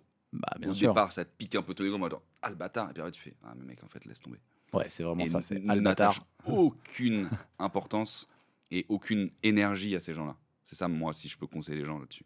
Mais c'est ouf, hein, parce que sur les réseaux sociaux, enfin comme dans la vie, en fait, tu peux avoir mille trucs positifs et il y a un truc négatif et bam, il prend, il prend Ouais. trop de place, quoi. Mais après, euh, c'est le détachement que tu as du regard des autres. Ça, c'est un gros sujet du coup que j'ai traité dans le podcast et dans la notion d'échec. C'est arriver à se détacher. Et moi, plus le temps passe, plus je me détache parce que je suis en- tellement en phase avec moi-même, justement. Je commence à être tellement épanoui dans mon, dans mon quotidien. Euh, je suis bien entouré. Enfin, tu vois, genre, j'essaie de développer beaucoup de gratitude, moi, au quotidien. hmm, J'ai un toit, je gagne bien ma vie, j'ai des parents, j'ai des grands-parents, j'ai des potes, euh, je mange à ma faim, euh, je veux un truc, je l'achète. Je suis putain de pas à plaindre. Donc je suis hyper heureux de ce que j'ai. Et donc à partir de ce moment-là, ce qu'il y a autour m'atteint pas vraiment. Je sais où je vais, je sais ce que je fais, je sais ce que j'ai autour de moi. Ce qui est genre en dehors de ce cercle-là, si c'est pas positif, je m'en bats la race. Et bah génial. Euh, On va terminer sur l'identité, mais ça, je trouve que c'est génial. C'est un énorme sujet parce qu'en fait, qui dit réseaux sociaux dit, euh, bah, on est des animaux sociaux déjà. Mhm. Donc le, le- le fait de se comparer, c'est de la survie juste. Enfin, c'est, Oui. on peut pas euh, éviter de juger, de s'auto-juger, de, de se comparer. C'est, c'est comme ça. Euh, c'est qu'est-ce qu'on en fait qui est important. Et je trouve il y a le danger même si c'est pour du business, même si c'est génial, même si on partage de la valeur, tu es sur des réseaux sociaux et donc il y a un nombre de stimuli par jour qui est bien supérieur à celui pour lequel notre cerveau a été programmé. hein. Je crois qu'à la base, on est censé avoir, euh, je crois, trois pics d'adrénaline par jour, enfin, dans, dans la nature en tant que chasseur-cueilleur, tu vois, parce que parce que c'est un danger qui fait ça. Et en fait, là aujourd'hui, on en a 10 000 par jour. Enfin, enfin, c'est un truc ingérable, tu vois. Et bah, on est surexposé. Franchement, les gens se montent sous leur meilleur jour. On l'a vu tout à l'heure. On est surexposé à, d'autres succès, forcément de la comparaison. C'est quoi, tu vois, pour quelqu'un qui, enfin, pour n'importe qui qui est sur les réseaux et qui, lutte un peu avec ça, et moi je pense j'en fais partie aussi. C'est quoi le, quoi le truc que tu as appris, que tu, tu conseillerais de faire pour, pour se détacher de ça justement? C'est d'avoir son entourage, tu vois. Moi j'essaie de me Ah dire. oui, euh, c'est une notion du coup d'entourage. C'est juste encore une fois de savoir pourquoi tu fais les choses et d'être en paix avec toi-même. Moi, j'ai fait aussi pas mal de méditation à un moment donné quand j'étais plus jeune, quand j'avais monté ma boîte. Donc en fait, ça me fait penser à ça. C'est juste, tu vois, quand il se passe un truc comme ça, c'est euh, pose-toi, respire, prends du recul sur les choses, essaie de dédramatiser. Est-ce que tu vas mourir? Est-ce que tes, proches vont mourir? Oui, ça t'atteint. Tu as le droit du coup d'avoir une émotion qui arrive là et qui est peut-être pas hyper euh, joviale. Euh, encore une fois, euh, quel impact réel, tu vois, genre ça, ou est-ce que tu dois accorder du coup de l'importance à ça? C'est normal, encore une fois, hein, c'est humain, comme tu dis, d'être touché, et, euh, mais tu dois pas être touché dans ton entièreté, tu vois, tu dois pas remettre en question qui t'es en tant que personne, et tu vois, euh, t'as fait un truc, il y en a qui n'ont pas validé, de toute façon, tu peux pas faire l'unanimité, euh, tout le monde sera pas d'accord avec toi. Si toi, tu sais encore une fois pourquoi tu fais les choses, et après, moi, j'ai envie de dire ça aussi, tu me lances sur un sujet très sympa. Comment est-ce que tu fais pour euh, avoir suffisamment justement de, de confiance en toi pour pouvoir te détacher de ce truc-là? Ça passe, pour ma part, les gens font ce qu'ils veulent, par une hygiène de vie saine. Ça veut dire faire du sport tous les jours. Ça, moi, c'est un truc, c'est obligatoire. Les gens le savent.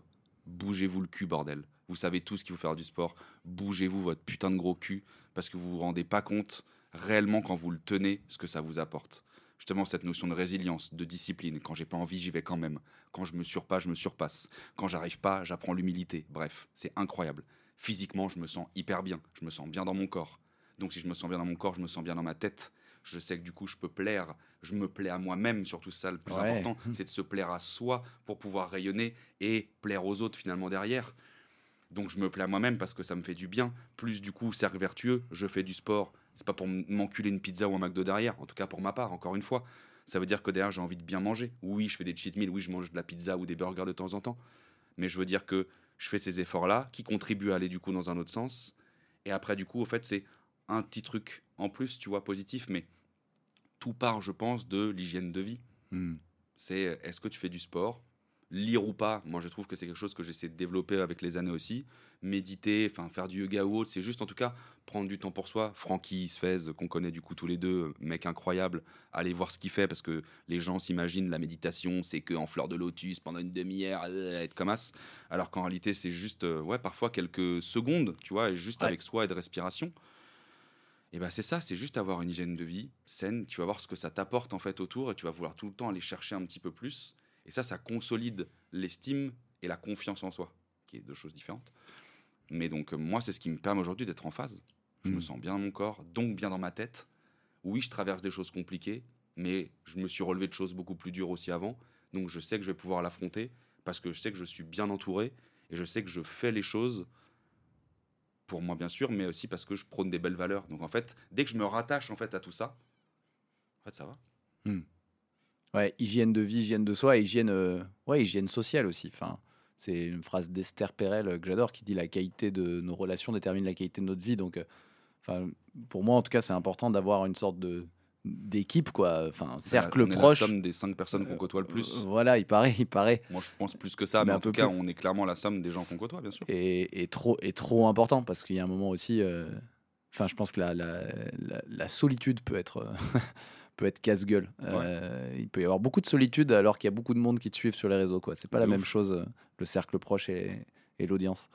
Mais ouais, merci. Euh, le temps file. J'ai envie de terminer sur le pilier identité. Euh, Enzo, on a fait visibilité, crédibilité, identité. On avait un peu démarré par ça avec toi, ton histoire. Mhm. Et, euh, et voilà, et moi je voulais, je voulais pour le faire, on pourrait y passer des heures en fait, mais pour le faire de manière un peu pragmatique, en fait, je voulais explorer comment tu bosses ton identité bah, avec un concept qui fait penser un peu à celui de l'ikigai, qui s'appelle le monopole personnel, qui est un concept qui a été développé par David Perel.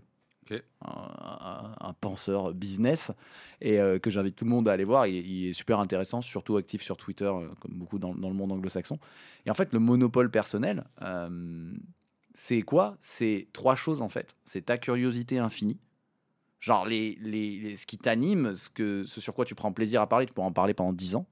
Euh, donc on pourrait imaginer un premier cercle et, qui est en intersection avec un deuxième cercle qui est, et là on ne voit plus, arrêter de faire ça, mais qui est celui de, de ta compétence, le truc euh, vraiment qui est facile pour toi et qui potentiellement est, est super chiant pour 99% des gens, tu vois. Mhm. Le truc facile pour toi. Et le dernier truc, c'est euh, c'est ta personnalité, tu vois. Et voilà, toi, tu dis des gros mots, mais tu es super bienveillant, etc. Et l'intersection des trois trucs, ta curiosité infinie, ce de quoi tu pourrais parler pendant 10 ans, ta compétence, ce- qui pour toi est facile, mais les gens te disent, ouais, t'es expert, je peux te payer pour ça. Et ta personnalité, trouver l'intersection des trois, bah, ça fait qu'en fait, euh, tu as un monopole personnel, c'est-à-dire que tu fais du Enzo Colucci et personne peut copier, personne peut faire du Enzo Colucci comme Enzo Colucci, tu vois. Mhm. Et toi, j'ai l'impression que tu as, développé un truc autour du call call, même si des gens t'ont copié parfois, ça te fait chier, mais que personne ne peut copier. Aujourd'hui, les gens, ils veulent Enzo, ils veulent pas juste euh, du call call, tu vois. Et euh, ouais, je voulais savoir, là, comme ça, si, si on, si on reprend ces trois éléments, curiosité infinie, ta compétence et ta, et ta personnalité, tu vois, c'est un peu ça qui crée ton, qui fait Enzo Colucci. C'est- quoi les trucs qui font que, enfin, des sujets sur lesquels tu es curieux de manière infinie, tu vois? Tu pourrais parler pendant des heures. Moi, j'ai l'impression qu'il y a l'échec et. Ouais, c'est globalement euh, bah, la vente, le business, ça me passionne parce que j'adore, tu vois, et c'est pour ça que je pense que ouais, euh, je réussis aussi dans le coaching, c'est que tous les business m'intéressent, tu vois. C'est ça qui fait que je coach aujourd'hui, Ouais. c'est que je m'ennuie vite dans une boîte et là pouvoir avoir un panel euh, de clients hyper divers et variés. Genre j'ai fait aussi bien cybersécurité, immobilier, assurance, fintech, medtech, euh, toutes les boîtes SaaS, des boîtes qui vendent des interphones, du matériel de bureau, de tout. Parce que tout m'intéresse à chaque fois, tu vois. Moi, mes phases Ouais. de découverte, c'est OK, parle-moi du business. OK, tu cibles qui? OK, comment tu le fais? OK, pourquoi? Qu'est-ce que tu as mis en place jusqu'à présent? OK, pourquoi vous êtes créé du coup à la base? Et tu vois, genre, et en fait, c'est des questions, enfin, moi, je trouve que c'est de la curiosité bien placée. Ça, c'est un concept que Ouais. je nomme tout le temps dans mes coachings, c'est justement de la curiosité bien placée. Et moi, du coup, ça, ça me passionne, donc je peux parler très longtemps de business. Euh, j'ai tout le temps envie de savoir un peu les nouveaux trucs qui se font. Et en tout cas, quand je rencontre des gens, c'est pourquoi ils le font, qu'est-ce qui les anime Ouais. derrière, etc. Euh, donc euh, business au global, mais forcément du coup avec une grosse verticale euh, vente. Ça, du coup, ça m'intéresse toujours de savoir comment les gens processent les trucs, à quoi ils ont pensé, les profils, les trucs. Et après, c'est plutôt l'humain au sens large, tu vois. C'est c'est pour ça que j'avais créé un peu, tu vois, le podcast euh, Phoenix l'échec mentionne très bien. C'est C'est l'humain qui m'intéresse. C'est euh, et c'est l'humain dans sa difficulté où je peux en parler Mm. des heures, tu vois. C'est Mm. une notion de dev perso, si tu veux, mais c'est comment la personne elle gère ses émotions, comment elle s'organise, comment elle fait dans l'adversité, euh, d'où elle vient, euh, tu vois, genre l'éducation, comment ça influe derrière sur euh, ton comportement, euh, comment tu fais preuve de discipline au quotidien. Euh, tu vois, c'est tous ces sujets-là où je peux en parler ouais, des heures. Et ça, du coup, je suis tout le temps, tout le temps en quête de, de nouveautés là-dessus, de comprendre, mais de m'intéresser aux, autres, tu vois. Donc ça, euh, c'est les trucs qui me drive en tout cas. Et là, tu vois, il y a déjà un truc, c'est qu'en fait, peut-être que sur ces sujets-là, l'échec, tu l'as bien poncé. Donc, peut-être tu es, rapidement dans le top 5% des gens qui parlent d'échecs super bien et de comment gérer Ouais, face, encore, à, face vois, à genre, j'ai fait l'adversité. 50 épisodes, mais, mais bon, il y, en a qui sont plus expérimentés que moi, hein, vraiment. Bien sûr, mais ce qui est intéressant, c'est que dans le concept du monopole personnel, ok, mettons que tu es dans le top 5%, c'est- ça reste encore euh, faisable, tu vois. En fait, il y en a peu après qui vont être dans l'intersection de ça et bah, de ta compétence qui est, en fait, toi, euh, ta compétence, bah, il y a bien sûr décrocher le téléphone.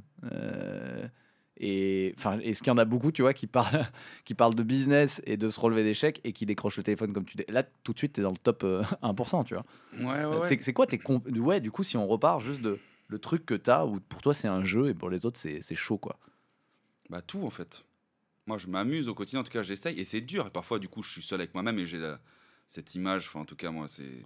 Je suis un peu le, le- le joker, le, le- le- le clown triste, tu vois. Genre j'ai fait bonne figure tout le temps devant les gens parce que... Parce que c'est ce que je prône et que je veux montrer du coup une bonne image. Mais bien sûr parfois quand je suis tout seul chez moi, genre... euh, Ouais. Je bade, tu vois, genre j'ai des périodes de doute aussi. Mais donc du coup je travaille sur, ok, pourquoi ces doutes? D'où ça vient? Pourquoi est-ce que je suis si heureux? Pourquoi est-ce que d'un coup je me mets à bader tout seul? Tu vois, genre donc... Euh, D'où ça vient? Merde, C'était quoi ta question? Je suis parti en C'était c'était les compétences en fait. Nous moi ce que je vois de de de enfin ce que tout le monde voit ça va être bah, le call call. Le mec est très fort en call call en prospection téléphonique. Mais en fait euh, en fait c'est quoi les, les trucs clés qui font que enfin ce qui pour toi est facile et pour les autres est difficile tu vois. En vrai, franchement, j'en sais rien, mec. J'en sais rien. euh, Tu veux que je te dise ce que je vois moi? je- Dis-moi ce que tu vois ou tu- Ouais. tu, tu veux que je Ouais. fasse faussement le, le mec humble? Je vais, je vais pas être humble et je vais dire ce que je pense.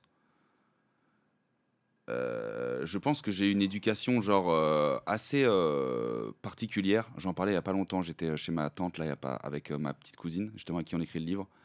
Et on rigolait à quel point genre en fait je ne comprends pas comment ma mère et mon père se sont euh, mis ensemble.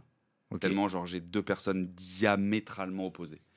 Et donc, j'ai vécu donc, une, une éducation qui était très, tu vois, genre. euh, je veux dire clivante, mais en fait, genre ambivalente, enfin, parce que tu veux, genre, tellement rien à voir l'une de l'autre. Que du coup, j'ai un peu ces deux facettes de personnalité. Et donc, je pense être. À, la fois, j'avais un profil très euh, introverti, très analytique, parce que j'avais peur du côté de mon daron. Et de l'autre côté, extraverti, fou dans l'excès avec ma mère. Et heureusement, du coup, j'étais à 80% avec elle. Donc, en fait, j'ai développé vachement plus cette part, tout en ayant l'autre. Donc, en fait, ma, ma- mon éducation, la difficulté que j'ai eue quand j'étais gosse, bah, en fait, m'a apporté une certaine notion d'équilibre, tu vois. Et c'est pour ça que je suis aussi bien, je pense, bienveillant, comme vulgaire, comme tu vois, genre, où j'essaie de jouer tout le temps un peu sur ces parties-là.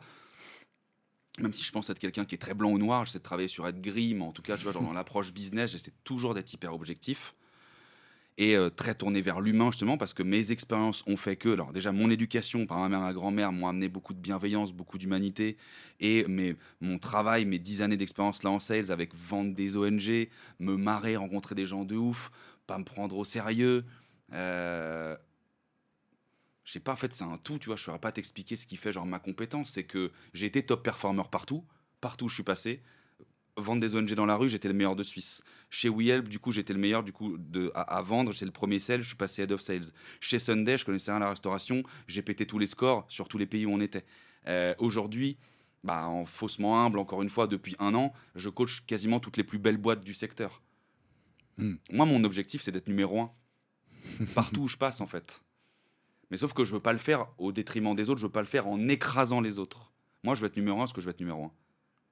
Parce que euh, inconsciemment, tu as toujours ce petit enfant qui a envie de montrer à son père de quoi il est capable et euh, d'avoir la fierté du daron, tu vois. Donc, partout où je passe, je veux tout niquer. Mais je veux le faire avec des putains de bonnes valeurs. Donc, en fait, c'est un mix de tout ça, tu vois. Je pense que j'ai une personnalité ultra atypique. Unique, j'ai envie de dire, même si chacun est unique. Il n'y a pas de débat. Mais dans, je sais qu'il y a un truc que je peux apporter aux gens aujourd'hui parce que, ouais, j'ai une personnalité qui sort vraiment du lot, tu vois. Et ok, donc numéro en fait, en fait, euh, super fort en sales, si on prend tes compétences, super fort en sales. Euh, tu pètes les scores, enfin c'est les, les scores Parce qui que je m'intéresse aux gens, en Ouais. fait, tu vois. Genre, pourquoi j'ai été top performer à chaque fois C'est que justement, j'ai cette curiosité dont tu parles et que j'arrive de zéro et que tout m'intéresse dans un secteur. Je savais pas vendre des ONG, je connaissais rien à ça. J'ai vendu après, j'ai monté une boîte dans l'automobile. euh, j'ai bossé dans le médico-social. J'ai dû m'adapter après, pareil, dans la restauration. Donc à chaque fois, je suis en mode, ok, comment ça marche? C'est quoi les billets C'est quoi les personnes que j'ai en face? Je m'intéresse à eux vraiment. Et une fois que je m'intéresse à eux et que j'importe, tu vois, genre, j'incarne ces valeurs que je prône moi tout le temps au quotidien et que je mets les gens à l'aise et que je crée du lien et qu'on déconne et que pourtant on fait du business, bah, c'est ce qui fait que je suis derrière, je top performe, tu vois. Ouais. Et Et qu'en plus, je suis organisé. Ça, c'est ouf. Bah ouais, c'est ce qui fait que tu es unique. Il y, y en a peu qui sont top performers sales, mais qui s'intéressent vachement, vachement aux gens et qui, qui s'intéressent à la partie de dev perso, de comment on fait face aux difficultés, et qui à la fois le, le font sans se prendre au sérieux en, en insultant la moitié de la Terre, mais en étant bienveillant. Et il y a un autre truc dans tes, dans tes compétences qui, je trouve, fait que en fait, là, tu es vite dans le top 0,1%. C'est qu'en plus, même si tu dis que c'est pas fait exprès, pour moi, tu es un des meilleurs marketeurs que je connaisse, en fait. Euh, dans le sens où ce que tu fais, tu arrives vachement à le, à le transmettre, à le, distribuer de manière claire, en fait. Et, euh, et même s'il y a une partie volontaire il y a une partie involontaire, un commercial qui prend la parole comme tu le fais, qui arrive à, quand même avoir une stratégie de contenu cohérente, récurrente, euh, qui donne de la valeur, avec une, ouais, quand même un, un- un travail sur l'image. En fait, il y en a peu qui le font. Enfin, moi, je trouve qu'il y en a peu qui le font et ça, et ça, ouais, ça ajoute une corde à ton arc. Enfin, là, je, trou- je trouve tout de suite être dans les commerciaux qui, en plus, sont des bons marketeurs. Parce que tu as ton site, parce que tu as une image qui est travaillée, ta couleur c'est le orange, on s'est mis en orange aujourd'hui. Mmh. Tu vois, il y a quand même un truc. euh, Enfin, il y en a peu qui l'ont. sortir mon bandana qui est dans le Ouais, sac. t'as ton bandana, mais t'as que des idées de ouf. euh. Enfin, moi qui suis un gars du marketing, t'as as des super idées marketing aussi.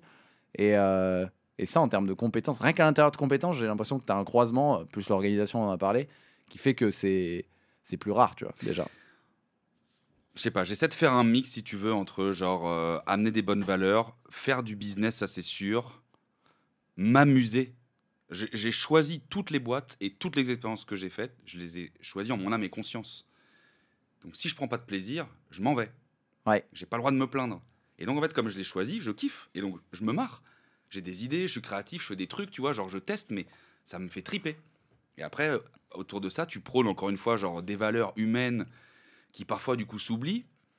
T'as un autre truc là auquel ça me fait penser, tu vois, genre sur les verticales que j'ai choisies, que ça me, ça me fait tilt avec ce que tu viens de me dire là, mais il n'y avait pas beaucoup de personnes en réalité, tu vois, dessus. Sur l'échec, comme tu l'as Ouais. dit au tout départ en France, bah ouais, j'ai été dessus. Il n'y avait pas grand monde qui en parlait. Je me dis, cool. Donc c'est vrai que tu peux vite sortir ton épingle du jeu si tu arrives à mettre en place, encore une fois, quelque chose de régulier, avec des bonnes valeurs ou quoi. Call call, alors de la vente, du coaching, bien sûr, il y en a plein. Call call, il y avait quasiment personne, voire Mm. personne. Donc oui, j'ai dit cool, parce qu'en plus, c'est un truc que je kiffe et que je sais faire, et ça me fait triper. Et donc, en fait, bah oui, là, tu sors ton épingle du jeu, tu vois. Et bon, on va s'arrêter, mais j'ai, voilà, on a essayé un peu de décoder Enzo Colucci, mais non, mais c'est chaud. Mais, même- mais on voit les moi, Même moi, j'essaie de me. Pour être très franc, parce que les gens, du coup, ils verront, mais j'ai rien préparé. Tu m'avais envoyé des trucs, mais moi, j'ai rien lu exprès. Et ce qui est hyper intéressant avec tes questions, c'est que là, moi-même, parfois, là, j'ai compris des choses. Parce que je me lis vraiment, là. j'ai façon, je suis comme ça tout le temps. Genre, je prends pas de pincettes et puis je fais pas semblant. Mais même moi, je me décode là en mode brainstorming, tu vois. Bah ouais, mais ça se voit, mais ça se voit d'ailleurs. Mais c'est ça qui est ouf, c'est qu'il y a une part consciente euh, et inconsciente. La part consciente, t'es super organisé, tu fais plein de trucs consciemment. Il y a une part inconsciente et bah merci en tout cas d'être prêté au jeu. Il y a plein de manières de décoder une identité. C'est un terrain tellement complexe que j'aime bien le concept du monopole personnel et j'invite les auditrices cool. auditeurs à y réfléchir. En fait, c'est assez simple. C'est un peu comme l'ikigai. Qu'est-ce que je kiffe euh, Qu'est-ce que je kiffe comme sujet? Qu'est-ce que je sais super bien faire Et c'est quoi ma personnalité Comment je suis tous les jours Et déjà, en faisant le croisement de ces trois choses, bah, on se rend compte qu'il y a plus grand monde en fait. hein. C'est dans, les intersections qu'on tire son, épingle du jeu. Euh, je passe aux dernières questions que je pose euh, à, tout le monde. Euh, le truc à, retenir pour quiconque voudrait se lancer, voudrait travailler sur son image. Putain, je suis pas un expert du personal branding, moi, bordel. hein. Mais quelqu'un qui veut bosser sur son image. Un conseil, tu dis? Ouais. Bah. euh, trouve un truc qui te fait kiffer, un truc que t'aimes, justement. Enfin, on revient à ces notions que tu viens de citer, d'ikigai, quoi. Essaie de voir vraiment un truc qui te fait triper, sur lequel t'as envie de parler. Sois régulier et tu verras, quoi. Mais il peut avoir, du coup, que des choses positives, en fait, qui découlent de cette racine. Donc pars d'une racine positive, un truc qui te fait triper, vois, sois régulier, et tu verras ce que ça t'apporte en fait. Super conseil, merci. Et non, très cool. Et d'ailleurs, ça pourrait être un truc euh, pas business du tout aussi. Je tiens, je tiens à le dire parce que ça ne doit pas forcément être un. Moi, c'est ce que je m'étais dit avec le podcast, tu vois, à Ouais. l'époque, c'était genre, je, je m'étais fixé comme objectif 50 épisodes. Je fais 50 épisodes de podcast et je poste bah, toutes les semaines sur LinkedIn. Bah voilà. Et ça a mené. Ça et a ça mené- a ça a mené, tu vois, genre plein d'autres choses. La boule de neige. Bah ouais. Parce que le podcast, avec ça, rencontre incroyable, plus de podcasts sur lesquels je passe, donc plus de visibilité gratos, naturelle avec euh, LinkedIn, donc plus de contenu. Des conférences où tu commences à te faire voir. Conférence égale haute conf, égale du coup, genre après coaching. Et enfin, tu vois, pam, pam, pam. En fait, il y a jamais. Ça sert à rien de faire des plans en fait. tu peux pas. tu ouvres une porte, il y en a 10 autres qui s'ouvrent. File-toi un objectif sain, un truc qui te fait, encore une fois, genre triper, moi ça me faisait plaisir, je le faisais pas pour la thune, j'avais aucune envie de monétiser le podcast, je ne l'ai jamais fait. Ça m'amène aujourd'hui à un livre, tu vois, parce que j'ai écrit le podcast. Il sort quand le livre? Et, euh, ta gueule. L'année prochaine, 2024. Normalement, oui, 2024. Et, et tu vois, genre, c'est ce truc-là, en fait, c'est chaque petite action t'amène autre chose, mais l'objectif, moi, il était, je veux rencontrer des gens, je veux partager des valeurs, genre, très cool, et on verra bien. Ouais. Et je suis parti avec ça. Et l'objectif de 50. Un truc quand même, genre, tu vois, quantifiable, pour te dire, je vais jusqu'à 50. Quand j'avais des périodes de baisse, non, vas-y, on s'est dit 50. Mm. Je m'arrête pas avant. Ouais. Parce que pour moi, un podcast, il est crédible à partir d'un certain nombre d'épisodes. Il y en a plein qui se cassent la gueule au bout de 3-4 épisodes. Ouais. Donc je voulais avoir une certaine crédibilité justement là-dessus. Et après, tout ce qui s'est passé, je ne pouvais pas le prévoir. Donc j'ai saisi les opportunités quand elles sont venues, tu vois. C'est la magie, c'est la magie de se mettre en action. Antépénultième question, l'avant-avant-dernière. Euh, partage trois personnes business qui ont, selon toi, une, une super bonne réputation. Tu vois. Une super bonne répute, Guillaume Moubèche. Il est, quand même, Il est fort. il est quand même costaud, le Guillaume. Franchement, il est quand même très costaud, même s'il nous montre beaucoup trop ses abdos sur Instagram. Fondateur de l'Emlist. petit, petit clin d'œil à Guillaume, mais il est, il est monstrueux. Et je pense qu'il a une très très bonne image. Euh, Caroline Mignot, elle a une très très bonne image aussi. Caro, elle est euh, incroyable. euh, Elle partage un contenu de ouf. euh, Machine de guerre, Caro. machine. Hier, je vois son. Pareil, du coup, sur Insta, je la vois, là, elle, fait- elle fait carrément genre un podcast avec Tadei. Tu te dis, oh, la meuf, elle est passée dans une Elle est sphère. passée là. dans une autre sphère. Ah ouais, mais elle est trop cool. Elle, est- elle prône pareil des putains de bonnes valeurs. Elle est vraiment très sympa. Moi, j'adore cette meuf. Caro, Guillaume, j'essaie de prendre des mecs et des nanas un peu costauds, mais enfin. pff, Costauds, en fait, ça veut rien dire de toute façon, mais parce que je veux dire avec des grosses audiences aussi. Mais euh, ta question, c'est qu'ils sont inspirants et qu'ils ont des bonnes images, c'est Ouais, qui, qui, pour toi ont de super bonne réputation, tu vois. ça Ouais, bonne répute. Bah ouais, c'est sûr. Caro, Guillaume. C'est déjà pas mal. hein. En vrai, il y en a plein parce que. Il y en a plein. euh, Putain, c'est dur, enculé. Trois. euh, Bah attends, pour le troisième, alors je te. Je te euh, avant-dernière question, c'est la- c'est celle de la passe décisive. Ça va t'aider à en sortir un troisième. Qui, euh, qui euh, dans ton réseau, a une super euh, bonne réputation et, pourrait passer ici? À qui tu ferais une passe D? Qui dans le réseau a une bonne répute? Heureusement plein, parce que j'ai quand même que des gens cool autour de moi, j'ai envie de dire. Qui dans le. Ah putain, t'es un enfoiré, ça fait choisir, c'est chiant ça. Il y en a tellement qui ont des bonnes réputes, franchement, euh, pas, pas beaucoup de gens sont clivants de ouf, mais. euh, Je te l'ai déjà dit, je vais pas la redire elle, parce que je t'ai déjà fait une passe D avec elle, du coup, euh, la fois d'avant. Je On vais pas dire Manon Tournant. on- Bah, tiens, comme ça, la je, peux la, salue. je peux la citer en trois. Tu vois, j'allais dire Manon Tournant, Nina Ramen. je cite un peu des nanas aussi. Parce qu'on cite souvent du coup les mecs, mais il y a beaucoup de, beaucoup de nanas qui font des trucs de ouf. Elles en font toutes les trois parties, puis il y en a plein d'autres du coup que je cite pas. Euh, qui je peux te donner? Ah, Foiré, c'est tellement dur. Un mec que je vois pas assez, mais qui pour moi du coup a bonne répute, que je dois avoir plus, que je dois avoir du coup à la rentrée. Ah, je lui fais une petite passe D, je le kiffe. Basile Vierne, Ok, je connais pas. bah voilà, bien fait. Ok. Basile Vierne, très Ouais, bien. J'essaie toujours de sortir un truc un peu qui change. euh, mais euh, Basile, il est ouf.